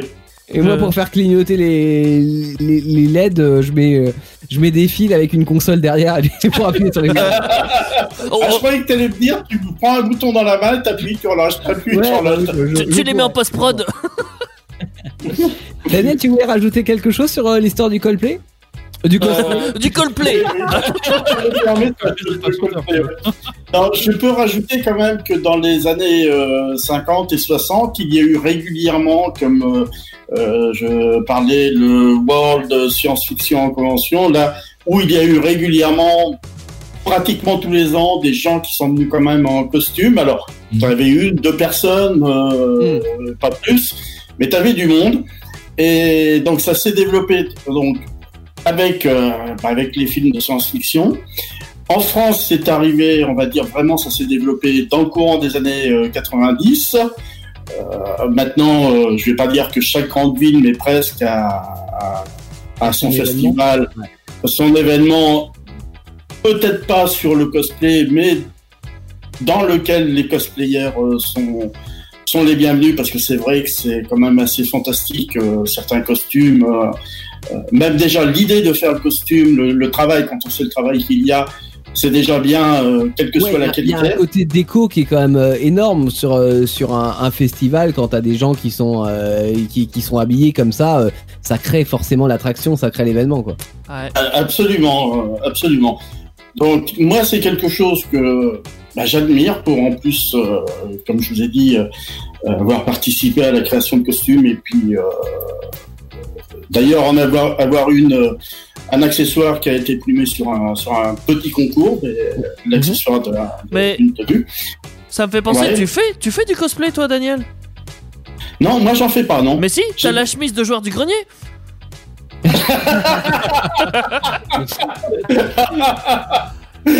Là, vrai, je Par suis contre- tous les jours, je suis tous les jours que. mais le, joueur du grenier a copié sur Daniel hein. C'est ça. Par contre, euh, je pense que peut-être toi, Daniel, tu, tu, tu fais pas de cosplay. Par contre, t'as aidé ton fils à en faire. Est-ce que toi, Jolan, t'en as fait? Parce que euh, ça peut être intéressant à Et savoir. non, mais j'ai participé à des événements, euh, du coup. Ma foi. Théo. Ouais. Bon, j'ai un doute, mais alors non mais non mais tu as tu as vu comment j'étais à l'aise quand on avait fait la, la, convention de cosplay Oui. euh, il y a deux ans euh, bon bah qu'est-ce voilà, que c'est que ces gens bizarres? Non, mais non, non, non. Alors non, moi je, je suis quelqu'un de, de, de, de très ouvert et, Oui, et oui. j'ai- j'aime beaucoup en fait à apprendre et découvrir. Mais c'est vrai que c'est c'était pas c'est tout ton univers. Donc euh, j'étais en totale découverte. hein. Il y aurait eu des voitures partout, ça poserait pas de problème. Mais là, euh, Ah bah après, s'il y avait eu des voitures, si les, les gens s'étaient habillés, habillés en voiture, oui. Alors, est-ce que toi, Virginie, donner- euh, Excuse-moi, Teddy. Est-ce que- quand même que je donne un scoop avec Théo. Il rêve de cosplay, de que sa 4L la faire en cosplay Ferrari. oh, je suis pas Ah, sûr. hein. Ma 4L est bien en 4L. Ouais, voilà, je suis d'accord. modeste. Et, et toi, Virginie, t'as déjà fait des cosplays? Oh. Euh, j'ai fait Palpatine. Palpatine. En fait, ça, c'est un cosplay qu'elle fait chez elle pour ses enfants. Voilà. Elle impose la dictature. Ah, Excellent. Est-ce que l'un d'entre nous a un projet de cosplay Euh, Ah, dans les euh, années à venir ou je sais pas? Non, pas spécialement, mais après on peut, on peut, on peut en faire des drôles. Ah oui, c'est pas faux. Non, mais on peut se lancer un défi à la radio. hein. Moi, euh, j'ai rien contre. Ah mais moi je l'ai déjà mon propre défi. Un jour, j'ai toujours dit que je réaliserais mon cosplay. Euh, moi, je suis un fan de la licence Monster Hunter. Donc euh, c'est une licence où que tu te bats contre des gros monstres. T'es un chasseur et tu te bats contre des monstres un peu préhistoriques, euh, même s'ils sont pas préhistoriques vu qu'ils sont inventés. Mais ils ressemblent à des gros Ouais. dinosaures quoi. Et j'ai envie de faire une armure de ce type-là, une armure avec une arme et tout ça. Bon alors euh, c'est pas pour tout de suite hein, évidemment hein, parce que parce que parce que j'ai la flemme. Ah oui, ah ouais, j'allais dire, en plus, on est à moitié en confinement, c'est c'est le moment, tu vois. ouais ouais ouais, ouais mais non. Et puis il faut un budget aussi parce que là j'ai pas de budget donc euh, bon. Mais Ah oui, oui. Alors, Il y, a- il y a plein d'astuces pour vraiment faire les choses à pas cher. Hein, Je sais, mais j'ai déjà des éléments Ouais. en fait. euh, pas des éléments du costume euh, fini, mais j'ai déjà des éléments pour créer euh, l'arme par exemple, qui sera un genre de gros Ouais. marteau. Enfin, j'ai déjà des petits éléments, un peu de trucs, un peu par-ci par-là. Je grappille au, au fur et à mesure des années. Puis peut-être qu'un jour je me lancerai Ah. à fond, euh, mais un jour. D'accord. Je croyais que tu allais nous dire que tu avais déjà le mec pour mettre à l'intérieur du costume. C'est déjà pas mal. Alors je l'ai, mais alors il- est chiant ce mec parce qu'il il change de forme. Ah, il prend du bide, hein, avec les années, il prend Ouais, du voilà, bide. soit il prend du beat, soit il peut. Enfin, ah, c'est chiant, hein. euh. Putain, euh, il veut pas arrêter de bouger, euh, bon. Mais bon, ça, on verra plus tard aussi. Ouais. Euh, ce, que, et ce que je vous propose, les amis, c'est de passer à l'histoire du rock dans 3 minutes à peu près. Le temps d'écouter Jules Throwbridge. Euh, qui reprend Miley Cyrus, Nothing Breaks Like Heart sur euh, Indestar. Euh, Miley Cyrus et puis euh, ça avait été produit par Mark Ronson cette musique. On l'écoute maintenant sur Indestar et dans un instant c'est Jolan et Virginie qui nous parleront du rock and roll. Dès 21h, c'est l'émission à la maison sur Indestar. On est là tous ensemble sur euh, Indestar pour cette émission à la maison et euh, avec toute l'équipe. hein. Il y a Virginie ce soir, il y a euh, Daniel, il y a Teddy euh, et il y a Jolan qui va nous parler de l'histoire du rock. Ça tombe mal, il voulait aller aux toilettes, mais euh, c'est. Je vais pouvoir attendre un peu. Il, il va être très comme ça. On parle de l'histoire récente et donc forcément le, le, le, le rock and roll fait partie de la pop culture et fait partie de notre histoire récente, c'est-à-dire post 1900 bien entendu. Ah bah, c'est à toi, je l'ai. Alors, euh, pour commencer. Euh, Oui, non, mais j'attendais qu'on me laisse la parole. justement. Pardon. Alors, pour commencer, il faut, savoir que le rock euh, naît vers les années 1950 aux États-Unis. Ouais. Et euh, du coup, euh, c'est un mélange, on, on l'appelle le rock and roll parce que c'est un mélange de jazz, de blues et de country. Euh, donc euh, voilà, c'est un, un gros mélange qui donne naissance au rock. Voilà. Alors, euh, qu'est-ce que je peux vous dire d'autre dessus Ah, c'est terminé. Euh, Non, non, non, il y a beaucoup de choses à dire. Le rock Euh, je, voulais vous, je- je voulais vous parler des artistes euh, qu'on connaît tous et que même je suis sûr que tu connais. Oh, Euh, doucement. Faut pas être sûr comme ça, Ouais. Jolan, là, tu sais. Ce- ce- Ah, mais c'est des choses de boomer, il va me dire quand, encore. quand mais je tu suis de, quand tu parles de musique avec Teddy, faut être sûr de rien. Alors, euh, Teddy, rassure-moi, est-ce que tu connais le chanteur Ellis Presley? Oui, c'est le chanteur préféré de mon père, donc ça va. Effectivement, euh, il, il a une pointe de Donc, euh, rock'n'roll voilà, et de pop. ça, euh, je dirais. il a vachement Merci marqué papa, dit. hein, années- c'est ça. les Merci, années, papa, ouais. euh, du, du rock en 1955. Ouais. Euh, Elvis, il y avait Elvis, Presley- Elvis Presley, je vais en citer quelques-uns. The King, euh, The King Oui, Elvis Oui. Presley, ouais, The King, euh, Jer- Jerry Lee, et, et Lady- et Lady Corinne, pardon, je vais y arriver, Mm. euh, Louis Jordan, et euh, en jazz, Louis Armstrong, de Ellington, euh, et puis euh, Big Dream, voilà, je sais pas si Mm. vous connaissez. Et il faut, faut, euh, il faut en parler des, des Américains parce que effectivement, C'est- c'est eux Elvis- qui ont démocratisé le, le rock'n'roll, quoi. non, non, justement, je, en fait, finalement, on en a fait des stars et on en a beaucoup parlé. Par exemple, Ouais. Elvis Presley, ça a été effectivement The King, machin. Euh, bon, il y en a eu d'autres, hein, mais euh, mais c'est surtout après, et durant les, les années 60, mais tu vas peut-être en parler, mais c'est surtout les groupes anglais qui ont marqué euh, Oui, l'histoire du rock. Et ce qui est étonnant, enfin étonnant, je sais pas, mais euh, un petit pays comme l'Angleterre face à- aux mastodontes américains qui avaient déjà c'est une longueur d'avance. c'est très surprenant quand même qu'ils Mm. Je trouve pas ça si surprenant. démarquer comme ça. Il y avait bah, euh, notamment le The Queen et les Beatles qui ont énormément marché après les, les, années 60. Mm. Euh, Les Stones aussi, évidemment. les Stones aussi, voilà, je cherchais le groupe, merci Théo. J'ai peut-être une Euh, explication pour ça.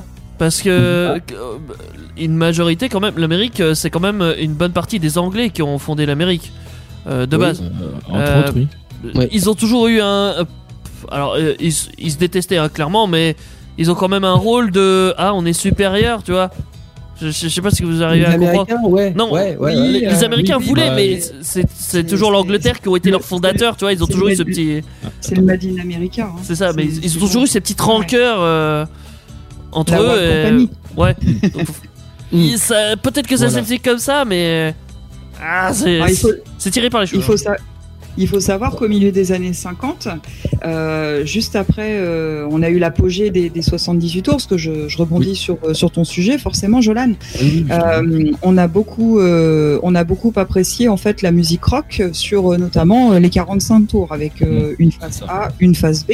Mhm. Et c'était euh, l'apogée euh, de l'évolution euh, de musicale, hein, puisqu'on ne retrouvait pas tout de suite les 33 tours, mais uniquement euh, le 45, puisqu'on se disait euh, une musique après l'autre. C'est ce que les musiciens pensaient. Et longtemps après, on a connu, enfin longtemps après, peu de temps après, on a connu euh, donc euh, l'apogée des 33 tours. Mm. Mais les 45 tours, c'était les, les singles. Et, et d'ailleurs, c'est marrant parce que après, quand les, les CD sont ça. sortis dans les années 80, euh, jusque dans les années euh, 2000, hein, jusqu'à l'avènement de la musique numérique, euh, on avait, vous vous rappelez, hein, les, les, euh, les- les deux titres qui sortaient avec le, le single qui passait à la radio et puis Oui, souvent oui, une version soit une version qui était là euh, la deuxième chanson parce qu'il fallait bien un deuxième titre soit la version instrumentale soit euh, voilà. Et, et c'était comme ça sur les 45 tours il y avait le, le titre phare euh, et puis il y avait un, un titre la phase B la fameuse phase B Le truc qui Euh, sert à rien. où des fois il y avait des pépites hein, mais euh, mais il y avait aussi de la merde quoi Et, et, et l'album, l'album qui, qui, qui naissait donc sur le 33 tours, c'était vraiment considéré comme l'aboutissement euh, euh, de de, de l'album euh, du, du groupe de musique ou de l'artiste en fait euh, qui, qui l'avait fait naître. hein. Ouais. Euh, L'époque du 33 tours, euh, c'était le magnum qui a connu euh, son âge d'or, euh, notamment dans les années 70 avec euh, des groupes rock euh, comme tu l'indiquais tout à l'heure, Jolan, Ouais. euh, les Led Zepp notamment, euh, qui Mm. euh, qui fit, euh, qui, qui a fait euh, donc euh, un concert avec seulement des titres non commercialisés, où euh, on a connu aussi euh, Yes, euh, on a connu l'âge d'or du, du punk aussi avec The Clash. Ouais. On a connu toute l'énergie en fait des, des, des, des groupes rock des années euh, 70, 80, 90 et on savait en fait que le, le, le, le single en fait allait dominer le genre euh, et que le 33 tours allait en faire en fait l'album l'aboutissement en fait du groupe ou de l'artiste. Moi, j'ai une Euh, question. Oui. Oui. Moi, petit inculte, t'es dit. Euh, J'avais vu une info, euh, comme- enfin un débat même plutôt, comme quoi le rock, ça venait ouais. pas des États-Unis, ça avait été inventé en Afrique. Qu'est-ce que Ah, vous en pensez de cette info? Alors, Ah. j'ai jamais eu cette info-là. Ouais, moi mais non bon, plus, hein. euh, Non, non, non. Ok. non mais après Non, non, je alors- reviens à ce que je disais tout à l'heure tu vois le, le rock pour nous français on l'a vu importé d'abord de l'Amérique et puis après voilà, des, ouais. Allemands et puis copié par euh, par des chanteurs euh, français comme Johnny Hallyday par exemple mais euh, peut-être j'en sais rien tu vois peut-être que avant il y a eu des prémices qui ont fait qu'à un moment donné euh, il y a des artistes africains qui ont donné l'idée à des Américains mais hmm, sûrement. je, Je vais- je vois- on voit pas trop je vais quel juste- Je vais apporter, je vais apporter une précision. Donc Mhm. euh, le le rock est issu du rhythm and blues, qui lui-même est issu Oui. du blues, oui et donc le blues est issu des, des chants des De coton. des noirs africains, des, Ouais. des chants Ouais, de ouais, coton si tu veux, voilà. Et donc il y a, euh, comme bah, malheureusement il y a eu l'esclavagisme, euh, donc Mhm. des Africains, donc quelque part peut-être que Oui. en faisant le jeu des je viens de là, de là, de là. Il y a une racine africaine. africaine. Non, non, mais Ouais, t'as raison, euh, raison, Daniel. Effectivement, le Voilà. and blues vient, euh, vient des champs de coton des esclaves euh, de- de- dans les champs Voilà. de coton. Donc, donc Voilà. oui, par capillarité, on arrive finalement à une base de rock and roll qui est inspirée par des, des chants africains, mais on en est quand même très éloigné. Très éloigné, oui, c'est par étapes successives. Ouais. Euh, c'est comme, euh, bah, on a eu l'homme de Cro-Magnon et là on a l'homo sapiens sapiens, mais il n'y a pas ouais. de. Voilà. Mais en tout cas, moi, je, je suis un peu euh, déçu en ce moment de, de, de notre génération à nous parce qu'on On va pas dire que- les. euh, T'es déçu les du rock actuel parce qu'il y a pas de rock Comment? T'es déçu du rock actuel parce qu'il y en a pas? J'ai pas, j'ai pas compris. T'es déçu du rock actuel parce qu'il y en a pas? Bah déjà, il y en a- Oh. y, en a- il y en a pas beaucoup qui sortent. Je suis Ouais. d'accord. Alors non, c'est pas que Teddy, c'est pas, euh, je te con- contredis là-dessus. Ouais, il y en a sans doute le- qui le sortent, rock mais c'est quand même le rap qui prend. le- que du rap. Non, non, mais les, du rock, il y en a qui existent. Mais, euh, mais le rock aujourd'hui et depuis, euh, depuis le, le milieu des années 2000, Ça commence à s'éteindre un peu, je trouve. alors, c'est, alors déjà, oui, mais euh, en fait, le, le rock existe toujours, mais le rock n'est plus mis en avant commercialement parlant. Qui a fait, c'est ce que je disais tout à l'heure, avec notamment Sa- Salut les copains et puis euh, l'avènement des, des, des 45 tours et des 33 tours, la commercialisation de la musique à l'époque. Euh, et, et la mise en avant, notamment avec la radio, qui est quand même un, un média hyper fort, euh, mettait en avant aussi des artistes de rock, et ça jusque, euh, jusque dans les années 2000, jusqu'au début. Euh, Aujourd'hui, euh, on a très peu de groupes de rock. Alors on- aussi, on peut me citer Coldplay, on peut me citer Muse, voilà, mais il y en a, on peut les compter sur les doigts de la main, des, des, des groupes comme ça qui sont euh, qui, qui sont connus, qui ont une renommée internationale aujourd'hui et qui font du rock. C'est de la pop, Coldplay. De quoi C'est de la pop, Coldplay. Non, Coldplay c'est du rock. Oh, Coldplay, du c'est- rock, ah, ouais. Ouais, ouais, ouais. ah, je du sais rock. pas. Coldplay c'est du rock, mais euh, voilà, ça, ça reste, euh, c'est devenu un genre minoritaire en tant que représenté dans les médias en tout cas. Surtout que je parlais d'évolution, donc après le, le rock, il y a eu le hard rock, le Mhm. metal, le heavy metal, donc euh, là actuellement, euh, notamment avec le Hellfest, euh, Hellfest pardon, ouais, euh, oui, il y a, il y a le métal, donc le métal a un peu, je veux dire, mangé le rock aussi. Hein. Alors c'est pas, enfin pour moi c'est pas manger, c'est plutôt que le rock à partir des années euh, 70, euh, c'est tellement étendu qu'en fait il s'est un peu, parce que vous vous rappelez le rockabilly, ça a été un peu submergé par euh, tout cet engouement. Les, du- les- les du- premiers, les, les- les- les précurseurs euh, du, du hard rock c'est et du metal, c'est euh, Deep Purple. ouais, Oui. C'était euh, c'était déjà dans le hard rock, mais c'est pour ça qu'en fait à partir des années 70, ça s'est euh, comment dire, ça s'est diversifié. Euh, et, et dans les années 90, il y a même ce qu'on a appelé la fusion, c'est-à-dire Mm. qu'on avait une du rock mais qui était mélangé à plein d'autres styles. Genre les pop- des- la pop rock. des groupes justement par, par exemple Led Zeppelin et ACDC sont catégorisés comme du hard rock. Donc Ouais. euh, ça a vraiment euh, ça, a commencé très très tôt. Quoi. Ah, parce bien que sûr, je, hein. je reviens Mm. sur Coldplay. Coldplay, par exemple, apparemment, c'est de la pop rock ou du rock alternatif. Oui, mais parce qu'on le met, en fait, c'est après c'est ce que je disais tout à l'heure sur les catégories de style. euh, on, on met les gens où on veut les mettre. Euh, Ah, c'est C'est-à-dire que si euh, si je prends une radio comme euh, allez, je vais prendre des exemples concrets. On va prendre WeFM si vous avez euh, une fréquence de WeFM par chez vous euh, à Paris ou, en- ou un peu partout en France. Euh, WeFM se dit être une radio rock. Donc quand elle va jouer du Coldplay, elle va dire c'est du rock. Voilà. Euh, vous prenez une, une radio. Euh, un peu plus euh, un peu plus neutre euh, dans son style qui dit bah nous on joue de la pop donc on va jouer du pop rock euh, de la pop- voilà. Euh, ils vont jouer du Coldplay ils vont dire ouais voilà, du Coldplay c'est du pop rock. Mais Mhm. après voilà chacun met les groupes euh, catégorise les, les groupes où ils veulent. Et puis Coldplay fait, fait du son rock mais avec des influences de, de la musique majoritaire euh, qui existe c'est-à-dire bah, de la pop euh, et puis avec d'autres influences euh, pourquoi pas même urbaines etc donc en fait, après, la, la- la musique aussi évolue. Quand on parle de rock aujourd'hui, on n'a pas les mêmes sonorités que le rock des années 60 non plus, parce que la musique évolue. Mm. Comme, comme la country, euh, t'es dit, la country, on n'est plus Oui. dans, dans, dans le folklore country, euh, Country. des années 50. Cowboy Mais elle bosse beaucoup celle-là hein, ce soir. La country, euh, pardon, ça, Oui, oui. Mais, mais parce que la country et, et effectivement la, la country et le rock sont finalement assez proches hein, et c'est pour ça que en, en Amérique on, on dit aujourd'hui le, le rock est moins médiatisé mais la country reste un, un, grou- un, un genre très euh, très prisé voire majoritaire aux États-Unis et, et la country est largement inspirée du rock donc euh, donc en fait le dire que le rock n'est plus commercialisé c'est un petit peu vite oublié nos amis américains qui, qui en passent encore énormément sur leur radio par l'intermédiaire de, de sons euh, avec euh, avec certains instruments qui sont typiques de la country mais euh, qui sont finalement très proches du rock quoi. Mais en même temps, Oui. j'ai pas vu beaucoup de cowboys célèbres hein, en Amérique. Non.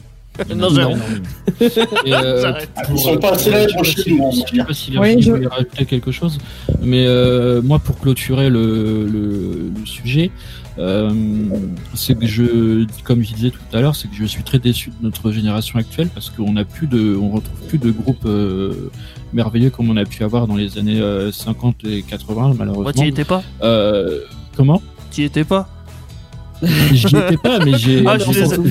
Ah, je suis désolé. hein. Je m'en souviens parce que j'ai grandi Ouais. avec. J'ai mon père qui est un grand fan de rock'n'roll m'a fait écouter des morceaux incroyables et que Mm. j'écoute toujours Ah. maintenant.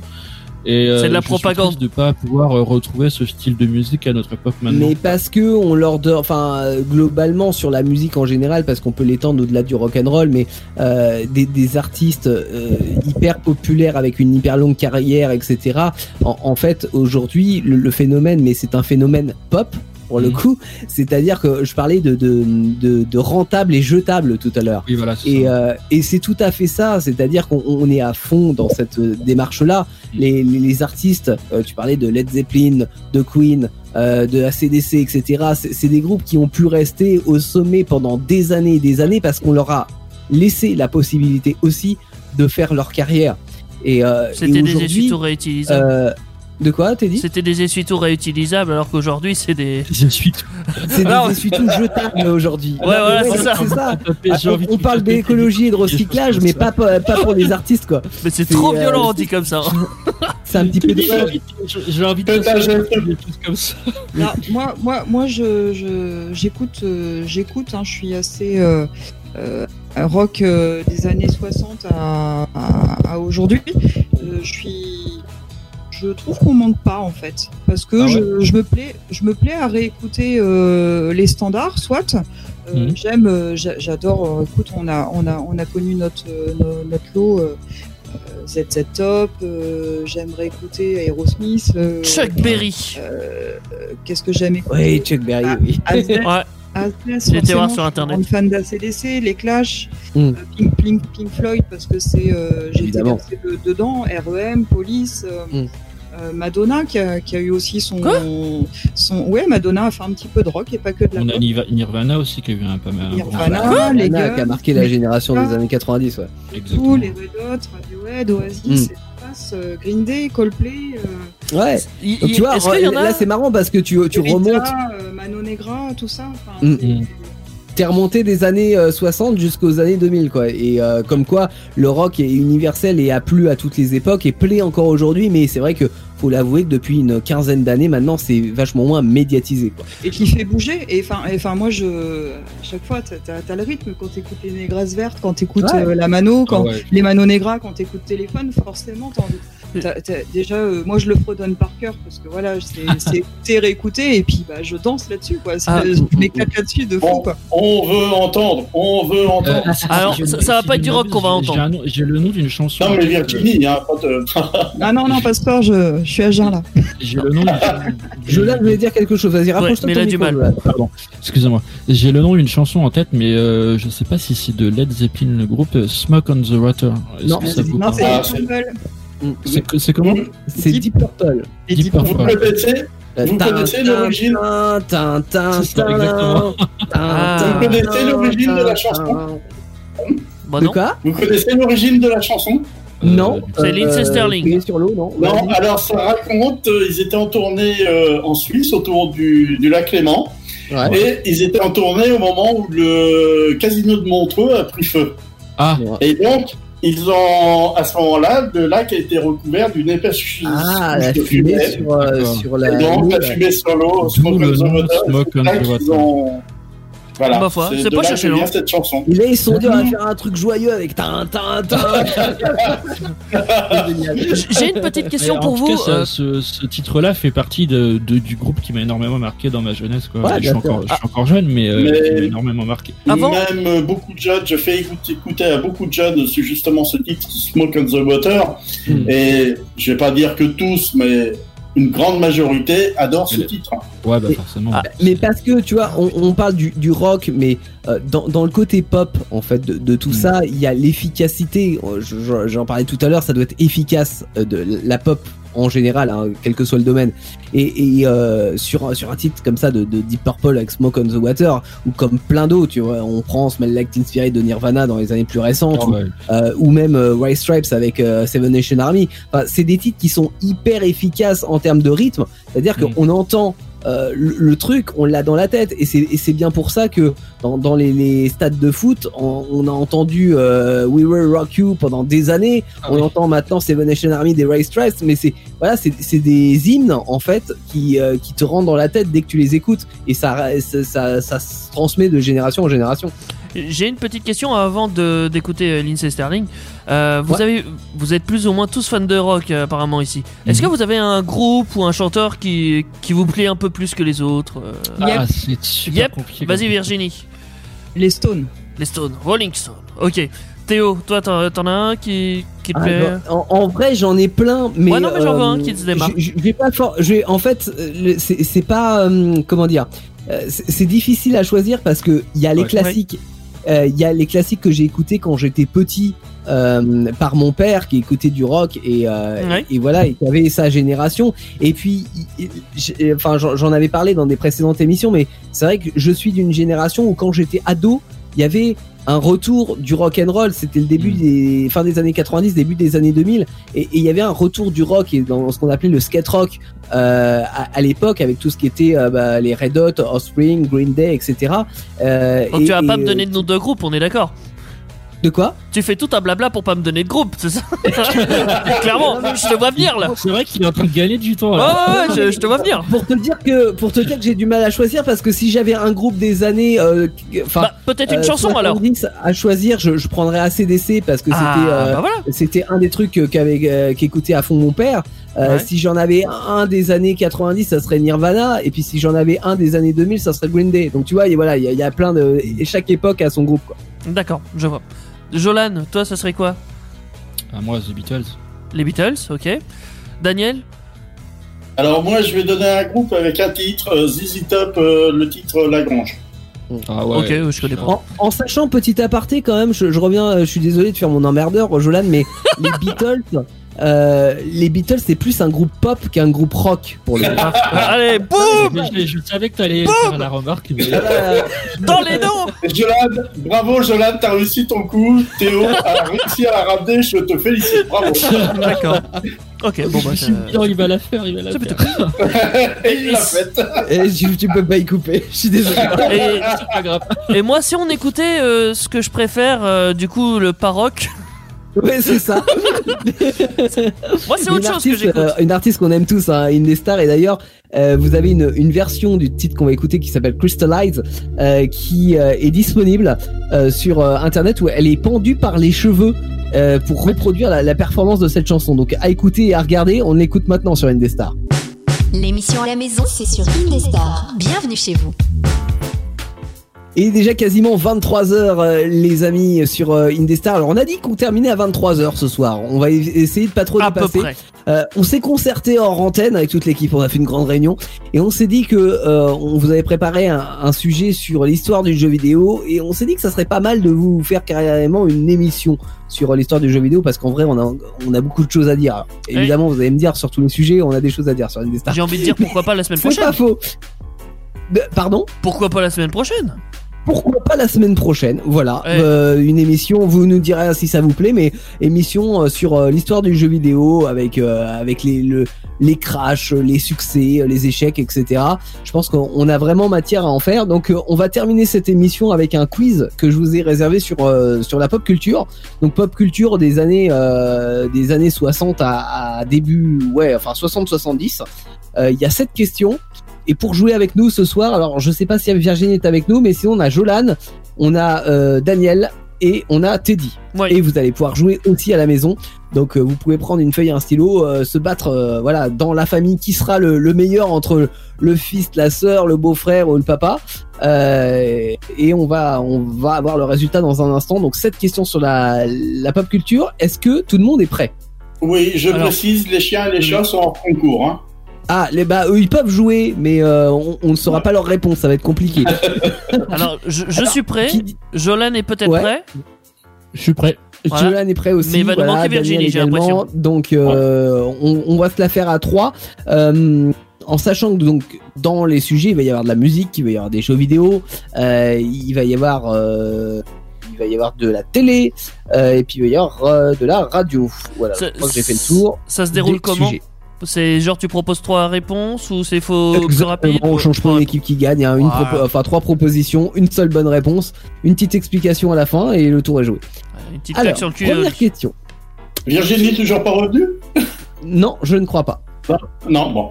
Qui était complètement malade en 1974 Oh putain. Est-ce que c'est Michel Sardou? Est-ce que c'est Serge Lama? Ou est-ce que c'est Salvador Adamo? Putain. Qui était complètement malade Je suis même pas sûr de les 74. connaître. Malade, malade ou. Ah, je ne sais pas. Je ne sais pas, je vous laisse euh, Euh, réfléchir. Je vous laisse répondre, je connais la réponse, donc euh, je vous laisse répondre. Tu- Euh, tu- je la moi, décide. Seconde de réflexion. Tu peux me les répéter que s'il te plaît? La Michel dernière- Sardou, Serge Lama ou Salvatore Adamo? La D'accord. 2, la réponse 2. Alors, on va attendre et demander à Jolan. Moi, je dirais la réponse 3. Tu dirais Salvador Adamo. Hmm. Qu'est-ce que dirait Teddy? J'ai mis euh, Serge Lama, le deuxième. Euh, avant Donc, que, avant parce que Daniel tu le dise. les animaux? Euh, non, parce que je sais pas, je, je le connais pas trop ce type, donc ça, ça m'inspire confiance. D'accord. Et Daniel, effectivement, tu nous as dit Serge Lama. Euh, et c'était la bonne réponse. Rappelez, malade, complètement Ah. malade. Voilà, Il euh, Serge Lama. malade. De- Oui, exactement. Euh, Serge Lama qui va bientôt fêter ses 77 ans euh, et qui a il fait sa mort. tournée d'adieu en 2020 parce Ah se sont, alors, euh, il est malade. Il, il a réussi à faire une tournée Il est, il est malade, donc euh, voilà. Euh, bon, il est encore en vie, mais il est malade. Euh. Serge Lama, vous vous rappelez de cette musique. Alors attention, deuxième question. Donc pour l'instant, il y a que euh, il y a que Daniel qui a eu une bonne réponse. hein. Non, moi aussi.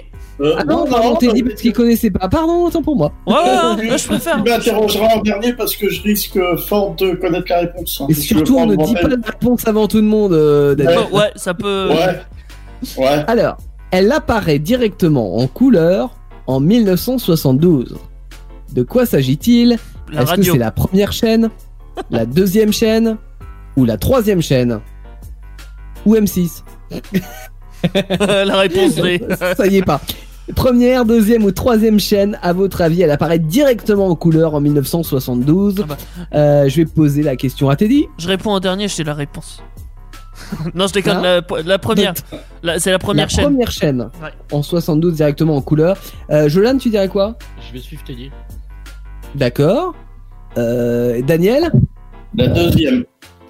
Il y a personne qui a la bonne réponse, c'est fou ça. Alors, d- déjà pourquoi Alors je comprends pas votre réponse les gars, Teddy et, et Jolan, parce que je dis elle apparaît directement en couleur en 72. Euh, vous vous rappelez qu'avant la couleur il y avait la télé en noir et blanc. Bah oui. Oui. Donc si elle apparaît directement en couleur en 72, ça veut dire que cette chaîne vient d'être créée en 1972. Donc Ah, euh, si- oui, sinon il n'y aurait pas eu de chaîne en noir et blanc avant. Ah non, mais moi j'ai pensé que la télé directement apparaissait en, noir- euh, en couleur, tu vois. J'ai pas fait le rapprochement. Mais bon, je. Ouais, j'ai pas, j'ai pas du tout réfléchi à ça. j'ai, euh, Non. Parce que, en- alors pour euh, pour faire un petit topo sur la couleur, les premiers essais en couleur ont été diffusés en 1967. Euh, la 2 est passée en couleur durant l'année 72 et la 3 arrive justement en décembre 72 et passe directement en couleur. Donc on n'a pas connu la 3 en noir et blanc. En fait, la 3 quand elle est apparue, elle était en couleur. Elle a Ouais. été favorisée. Bah pas favorisée, mais disons qu'elle arrivait dans un tournant technologique, Voilà. donc elle en a profité, ouais. quoi.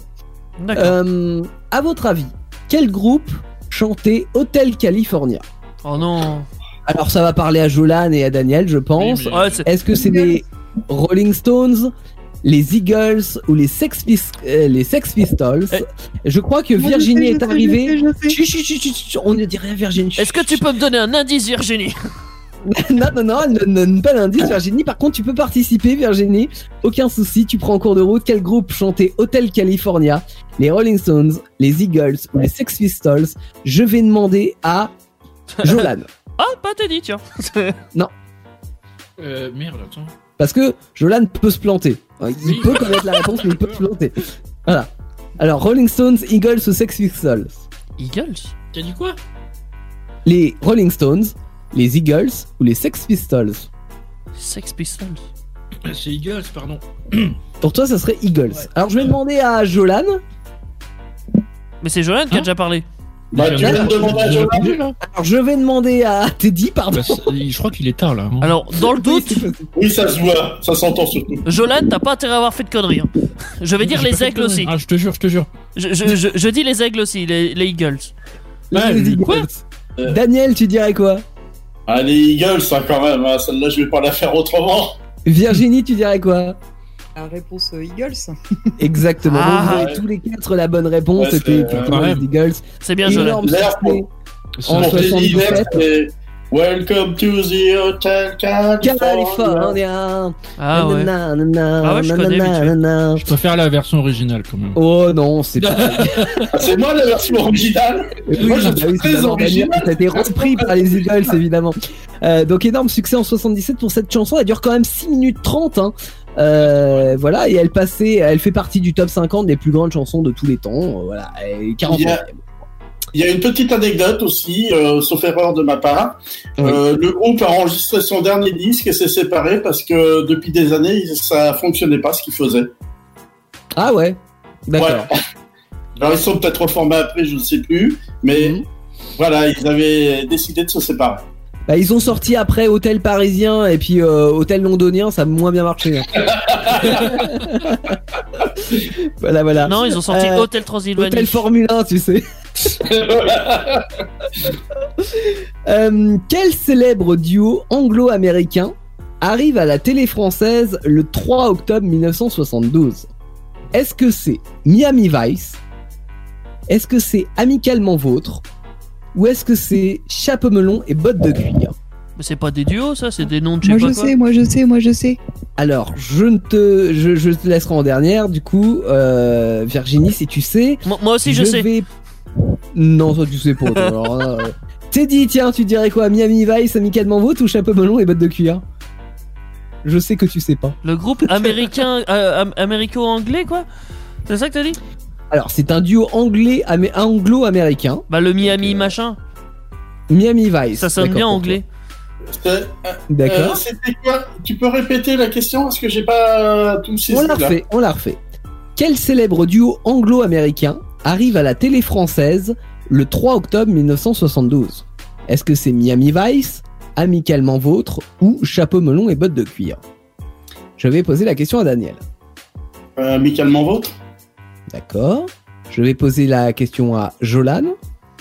Je vais dire Miami Vice, c'est ça? Miami Vice, ok. Et enfin Virginie, tu avais la bonne réponse?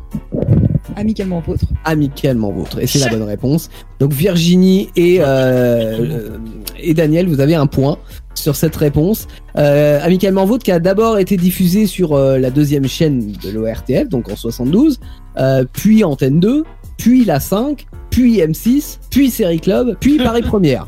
Donc euh, voilà, gros succès pour cette euh, série Amicalement vôtre. En même temps, les autres aussi, hein, Miami Vice et Chapeau melon et bottes de cuir, ça, ça Ah a bah voilà. fonctionné aussi. Mais c'est vrai, mais c'était pas en 72, euh, mon cher Teddy. Ouais, c'est tiré par cheveux. Attention, une question bagnole Oh non. et série télé et série télé en même temps. Quelle K2000. était la voiture de l'inspecteur Colombo? Oh putain.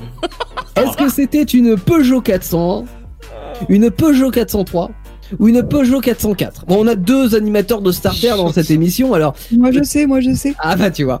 Voilà. 401, Ça, ça fait une 403. chanson. Moi je sais, moi je sais, moi je sais.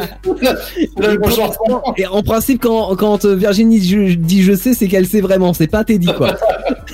Non, mais moi je sais. Alors je. Jolan, Peugeot 401, 403 ou 404 Euh, j'en sais rien, donc euh, je vais dire au pif. 401, 401, Jolan. 402 401. 402, y a pas. T'avais pas dit 402 Non, il y a 401, 403 ou 404. Ah, pardon, Pardon, euh, 400, je cherche pas le chiffre qu'il y a pas. 403, excuse-moi. Il a 403, vraiment dit d'accord. hein. Euh, Oui, 401, 1 et demi. Il vieux. T'as dit, tu dirais quoi Il fait chier, Jolan. J'aurais bien dit 402 aussi. hein. Euh, 401 parce que Colombo c'est vieux donc c'est forcément le premier modèle. D'accord, la 401 pour euh, Teddy. Euh, Daniel, tu dirais quoi? Alors je vous raconterai encore une anecdote après si tu ne l'as pas. La 403. Oh putain. Toi, t'es sûr de la réponse. Et Virginie, Ouais. tu dirais quoi? Je crois que j'ai raison. 403 La 403. Et ouais, c'était la bonne réponse. Euh, Une Peugeot 403 cabriolet grise, parce qu'on est encore dans le temps où c'était gris. Voilà. Beaucoup de voitures grises hein, aussi aujourd'hui. Mais euh, ouais, Peugeot 403 cabriolet, ouais. Et euh, l'anecdote de Daniel. Oui, alors euh, donc euh, ça a été fait sur plusieurs années et devant le succès, ils ont plusieurs années plus tard, alors j'ai plus les dates en tête, ils ont décidé de retourner quelques épisodes de, de Colombo. Oh non. et ouais. euh, Peter Falk a dit je veux bien retourner mais les épisodes, mais je veux la même voiture. Ah ouais. Ils ont recherché la voiture Ouais. et ils l'ont retrouvée euh, au Mexique, alors je sais plus où, donc ils l'ont racheté. euh, alors je sais pas si c'est une Ah oui, parce qu'il voulait, voiture, vra- il voulait pas le même modèle, il voulait la même voiture, quoi. Qu'il avait. Voilà, la même Ah, voiture. le- Et ils l'ont relou. retrouvé au Mexique. Oui, il leur a cassé un peu les. Ah ouais, légèrement, mais- ouais. Ouais, mais en même temps, L'histoire ne c'est. dit pas que se serait-il passé s'il n'avait pas retrouvé la voiture? On ne sait pas euh, si euh, Colombo, Peter Falk Caprice de aurait accepté de tourner le. Voilà, c'est un caprice peut-être. Et tout ça pour retourner quelques épisodes de Colombo, je rappelle. hein. Euh, Bah oui. Voilà, ouais, c'est pas ouf quand même. hein. pour Colombo. Ouais. ouais. Ouais, en même temps. hein. Bah si, si, si. si. Oh non. je- Alors, Passons Non. au jeu vidéo avec une question euh, Ah. de qui date de 1978. Enfin, pas la question, mais ma proposition. Euh, 1978, c'est la date de sortie d'un gros succès sur euh, Atari 2600 euh, et bande d'arcade. Donc Atari 2600, c'était la console euh, de l'époque de Atari qui était qui avait le monopole sur le jeu vidéo. Euh, et puis les bandes d'arcade qu'on pouvait trouver euh, bah, à peu près partout. Euh, en 78, est-ce que c'est la sortie de Space Invader, de Tetris ou de Pac-Man? Je vais poser la question à Virginie. Chais. Space Invaders. Pour toi, ça serait Space Invaders. Ok. Nous allons poser la question à Teddy.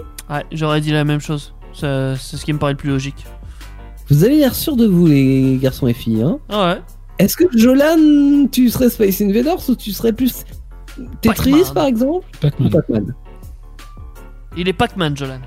Et Pac-Man pour ma part, excuse-moi, je sais pas si. D'accord. et euh, non, j'aime bien piéger les gens. Et, et Daniel? Alors j'ai un doute, j'essaye ça de dans ma mémoire. J'ai un doute, j'hésite entre Pac-Man et euh, Space Invader. Uh-huh. Tetris. Euh, je vais mettre quand même Space Invader. Effectivement, Space Invader, c'était la, la bonne réponse, Bon, bah, 1978, parce que euh, Pac-Man, c'est 80. Voilà, Ah, je euh, savais que c'était pas loin. J'ai essayé de me rappeler avec les repères que j'avais parce que euh, la borne d'arcade avec Space Invader, j'y ai passé des heures devant. C'est pour ça. Ouais. Euh, euh, des gros succès des années euh, 70. hein. Il y a eu Pong, Voilà. et après il y a eu euh, bah, Space Invaders, et puis Pac-Man, ouais, a sorti euh, un peu plus tard en 80. Puis Tetris aussi, hein, qui est évidemment, évidemment. voilà. D'ailleurs, Euh, si tu veux, j'ai une petite info aussi. Bonne réponse, sauf euh, Jolan, c'est ça? Ouais. Ouais. Et j'ai une petite Ouais, info aussi. lui, il avait envie de manger, il a été voir Pac-Man. C- Juste pour rappel, un Space Invaders, le principe c'est de détruire euh, des vagues d'aliens euh, avec un canon laser en- où on se déplace euh, un petit vaisseau, euh, sur, sur l'écran quoi. C'est ça, oui. euh, voilà. Alors pour la première version, parce qu'après il y avait d'autres versions où on pouvait quand même modifier un peu le, la hauteur du, Oui, du canon. oui, on pouvait ouais, effectivement, on pouvait monter, ouais. ouais. Ouais, ouais. Euh, série télé, qui joue le personnage de Zorro jusqu'en 1961 Antonio Banderas. Pardon J'ai dit Antonio Banderas, mais non, c'est. non, c'est- non, non, non, non. Ouais, il a joué, il Euh, a joué zéro. Est-ce qu'il s'appelle Guy Jonathan Hamilton Kennedy. Non. Est-ce qu'il s'appelait Guy Hamilton, John Burman ou Guy Williams Bon, bah, il devait Guy s'appeler qui, hein John Burman Euh, ou Guy Williams euh, Jolan a l'air de proposer quelque chose. Je dirais la 2, moi. Tu dirais John Burman. Ok, on valide ta proposition. Euh, Qu'est-ce que tu dirais, Virginie? Euh, moi, je dirais euh, Guy machin là. Alors, Il y en a deux, Guy. hein. Il y a Guy Hamilton et il y a Guy Williams. Guy Lux. C'était le chanteur masqué, lui. Ouais. Alors, Guy Hamilton ou Guy Williams Euh, Guy Williams. D'accord. Euh, Daniel Euh, moi, je connais la réponse. D'accord. Bah, dis-la Alors, quand même. Non, non, t'es dit, t'es dit d'abord. Euh. pff, ouais, c'est génial. Bon, c'est forcément un Guy. Parce qu'il y en a deux, donc euh, t'aurais pas été Ah, assez fort. Il y a John Boorman aussi. hein. Ouais, mais lui, c'est, c'est- c'est- lui, ça, voilà, basta, lui. Non, mais lui, c'est John Guy Bobad. Hein. Il a pas tout dit. Non, il, il s'appelle pas Guy. Pour lui, euh, il compte pas. Je te, je rappelle quand même que Jolan a choisi Guy Boorman. Non, il a, non, mais non, il a choisi Non, John. non, non, non, j'ai j'ai pas choisi Guy Bonham. Il a choisi le pas, le pas Guy. J'ai Pas j'ai Guy- choisi. euh, comment il s'appelle déjà? Bah, Bah, John. Ah non, John John. Boorman, pardon. Oui, voilà, John oui, oui. T'as choisi Jonathan. Oui. Euh, non, euh, moi je vais prendre le Guy. euh, attends, Williams ou Hamilton? Williams ou Hamilton? Williams D'accord, ok. Euh, alors Daniel, Ah, ils ont raison, c'est Guy Williams. Ah, c'est Guy Williams. Euh, Don Diego de la Vega alias Zorro, euh, personnage donc euh, en 61, joué par Guy Williams, effectivement. J'ai une petite Euh, question pour Virginie. Tu as mis bien Guy Williams ou Guy Hamilton? Williams. Williams? Ok. Williams. Ouais. Ouais. On arrive déjà à la dernière question. Euh, euh, on est d'accord que Virginie, t'as pas suivi les deux premières Ouais. Non, mais tu, tu me les referas. Je te les referai. Ouais, c'est pas faux. On, les, on les refera pour, euh, pour le bonheur de tous. Dernière question. On parle de radio.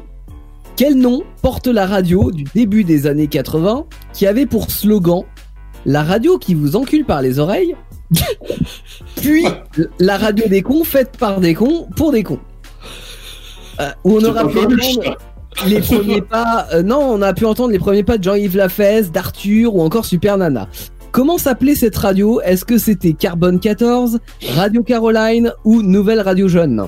Carbone À votre 14. avis- Ouais, ah à bah votre voilà. avis, je vous pose la question et je laisse un temps d'attente pour que euh, Teddy puisse répondre. Je connais Non, la mais réponse. moi aussi je la connais la réponse. Tu nous l'as bassiné je sais pas combien de fois. Radio- on a parlé à Radio Pirate. Ah oui, c'est Carbone Oui, on- 14. C'est Carbone 14. C'était. Oui, bon, bah on voilà. est des bons élèves, Ah, hein, Théo, on, oui. on t'a on C'est t'a vrai que vous suivez, je suis étonné. Je suis étonné, mais- qui a été saisi en 83 par le CSA parce qu'ils aimaient pas trop leur contenu. Bizarrement, c'était peut-être un peu trash. C'est- étonnant, dis donc. Voilà. Et, et la fréquence, pour l'anecdote, a été euh, redistribuée à Fréquence Gay, donc Radio FG euh, sur euh, Paris, chez- pour ceux qui sont qui sont parisiens ou euh, FG, ça doit diffuser euh, dans, dans quelques stations en France. Euh, voilà. Donc euh, c'était ça leur a été redistribué la, la fréquence. Euh, donc Radio Caroline qui est une, une radio euh, aussi emblématique parce que c'était euh, si vous avez peut-être vu le, le film hein, Radio Caroline mais euh, radio sur un bateau un bateau pirate Ah, l'international. voilà, qui- qui émettait en, en Angleterre. Et puis, euh, bah, nouvelle radio jeune, c'est énergie, euh, tout le monde connaît. Euh, mais bon, voilà. Bon, bah, un point pour Euh, tout le monde. Hein. Euh, un point pour tout le monde, ouais. Sauf Alors, je reviens surtout, ne dites mot. Je, re- euh, je reviens sur les deux premières questions pour Virginie. Alors, Virginie, qui était complètement malade en 1974 Est-ce que c'est Michel Sardou, Serge Lama ou Salvatore Al- Adamo? Pardon. Lama, Serge Lama. Une bonne réponse de plus pour Virginie. Deuxième question. Elle apparaît directement en couleur en 1972. Est-ce qu'il s'agit de la première chaîne, de la deuxième chaîne ou de la troisième chaîne Attention, il y a un piège. du lac. La troisième. La troisième chaîne, ça fait deux points de plus pour Virginie. Blah Poutre. C'est moi ou elle fait un sans faute, Virginie, là? Euh, je sais pas, t'avais combien de questions? Bah, il y en avait sept T'as 7 t'as sept questions et elle a 8 bonnes réponses Non, c'est pas Elle a 22 sur 20, Virginie. Bon bah elle, elle a fait un sans faute Mais euh, Daniel aussi a fait un sans faute alors Ah, Daniel aussi a Non, non, non, je me suis planté sur la télé, j'ai hésité. Et... Oui, oui, c'est vrai. Oui, oui, il avait mis la deuxième. T'es sûr qu'il y avait que trucs près. Bah en fait Non, ça veut mais dire Virginie, elle est pas bête, elle a dit je suis pas là, j'écoute la radio, je donnerai les réponses après. hein. Mais Très belle tactique. Dans tous les cas félicite, Virginie, tu as su gagner, c'est très bien. Je pense que j'ai rajouté un. J'ai rajouté un, bâton à tout le monde Virginie suit derrière donc euh, Daniel avec six bonnes réponses et ensuite quelle est la suite du classement euh, Teddy? Ben je dirais moi avec 4 et Jolan avec 2 ou 3 je sais pas 3. D'accord. ouais. Trois bonnes réponses. Voilà. Ah, c'est- c'est à- maintenant c'est à nous de compter nos points quoi. Non non mais c'est pas ça mais c'est que j'ai- j'ai dû, j'ai dû rajouter un point à tout le monde Ah ok. Ça- sans faire non, exprès. bien, tu fais du bonus. Ouais ouais Du c'est bonus. c'est le bonus Bon bah bravo Donc, Virginie points hein. pour Virginie, 7 points pour. Belle victoire Ah, c'était des applaudissements du tonnerre. Ah ouais ouais, ouais. Ah, bah, Une standing ovation vous avez loupé un bout de cette émission. Euh, retour au départ à partir de demain, euh, puisque cette euh, émission sera entièrement disponible sur euh, toutes les plateformes de podcast, que vous soyez sur iTunes, Deezer, Spotify, euh, Podcast Addict, euh, et TuneIn Radio et une vingtaine de plateformes en tout. Euh, et puis, bien entendu, lundi, nous serons de retour à partir de 21h pour une nouvelle émission à la maison. Sujet, on ne connaît pas encore. On va laisser passer le week-end. Vous, vous allez vous faire plaisir pendant ce week-end parce que il y a de la découverte hein, sur Indestar, des nouveaux titres dans la dans la playlist à découvrir. Euh, et puis nous, on profite de la soirée avec Mia Rose, hein, parce qu'on l'aime bien. Sous solo, elle nous susurrera aller à, à l'oreille euh, des Doumo pour euh, passer une belle nuit euh, avec euh, la musique d'Indestar. Je vous souhaite un bon week-end à tous. Euh, bonne nuit à tous, euh, les copains. Des bisous Bonne nuit. Bonne nuit. Vos émissions préférées où vous le voulez, quand vous le voulez, avec les podcasts Indestar. Dispo sur indestar.fr et toutes les plateformes internet.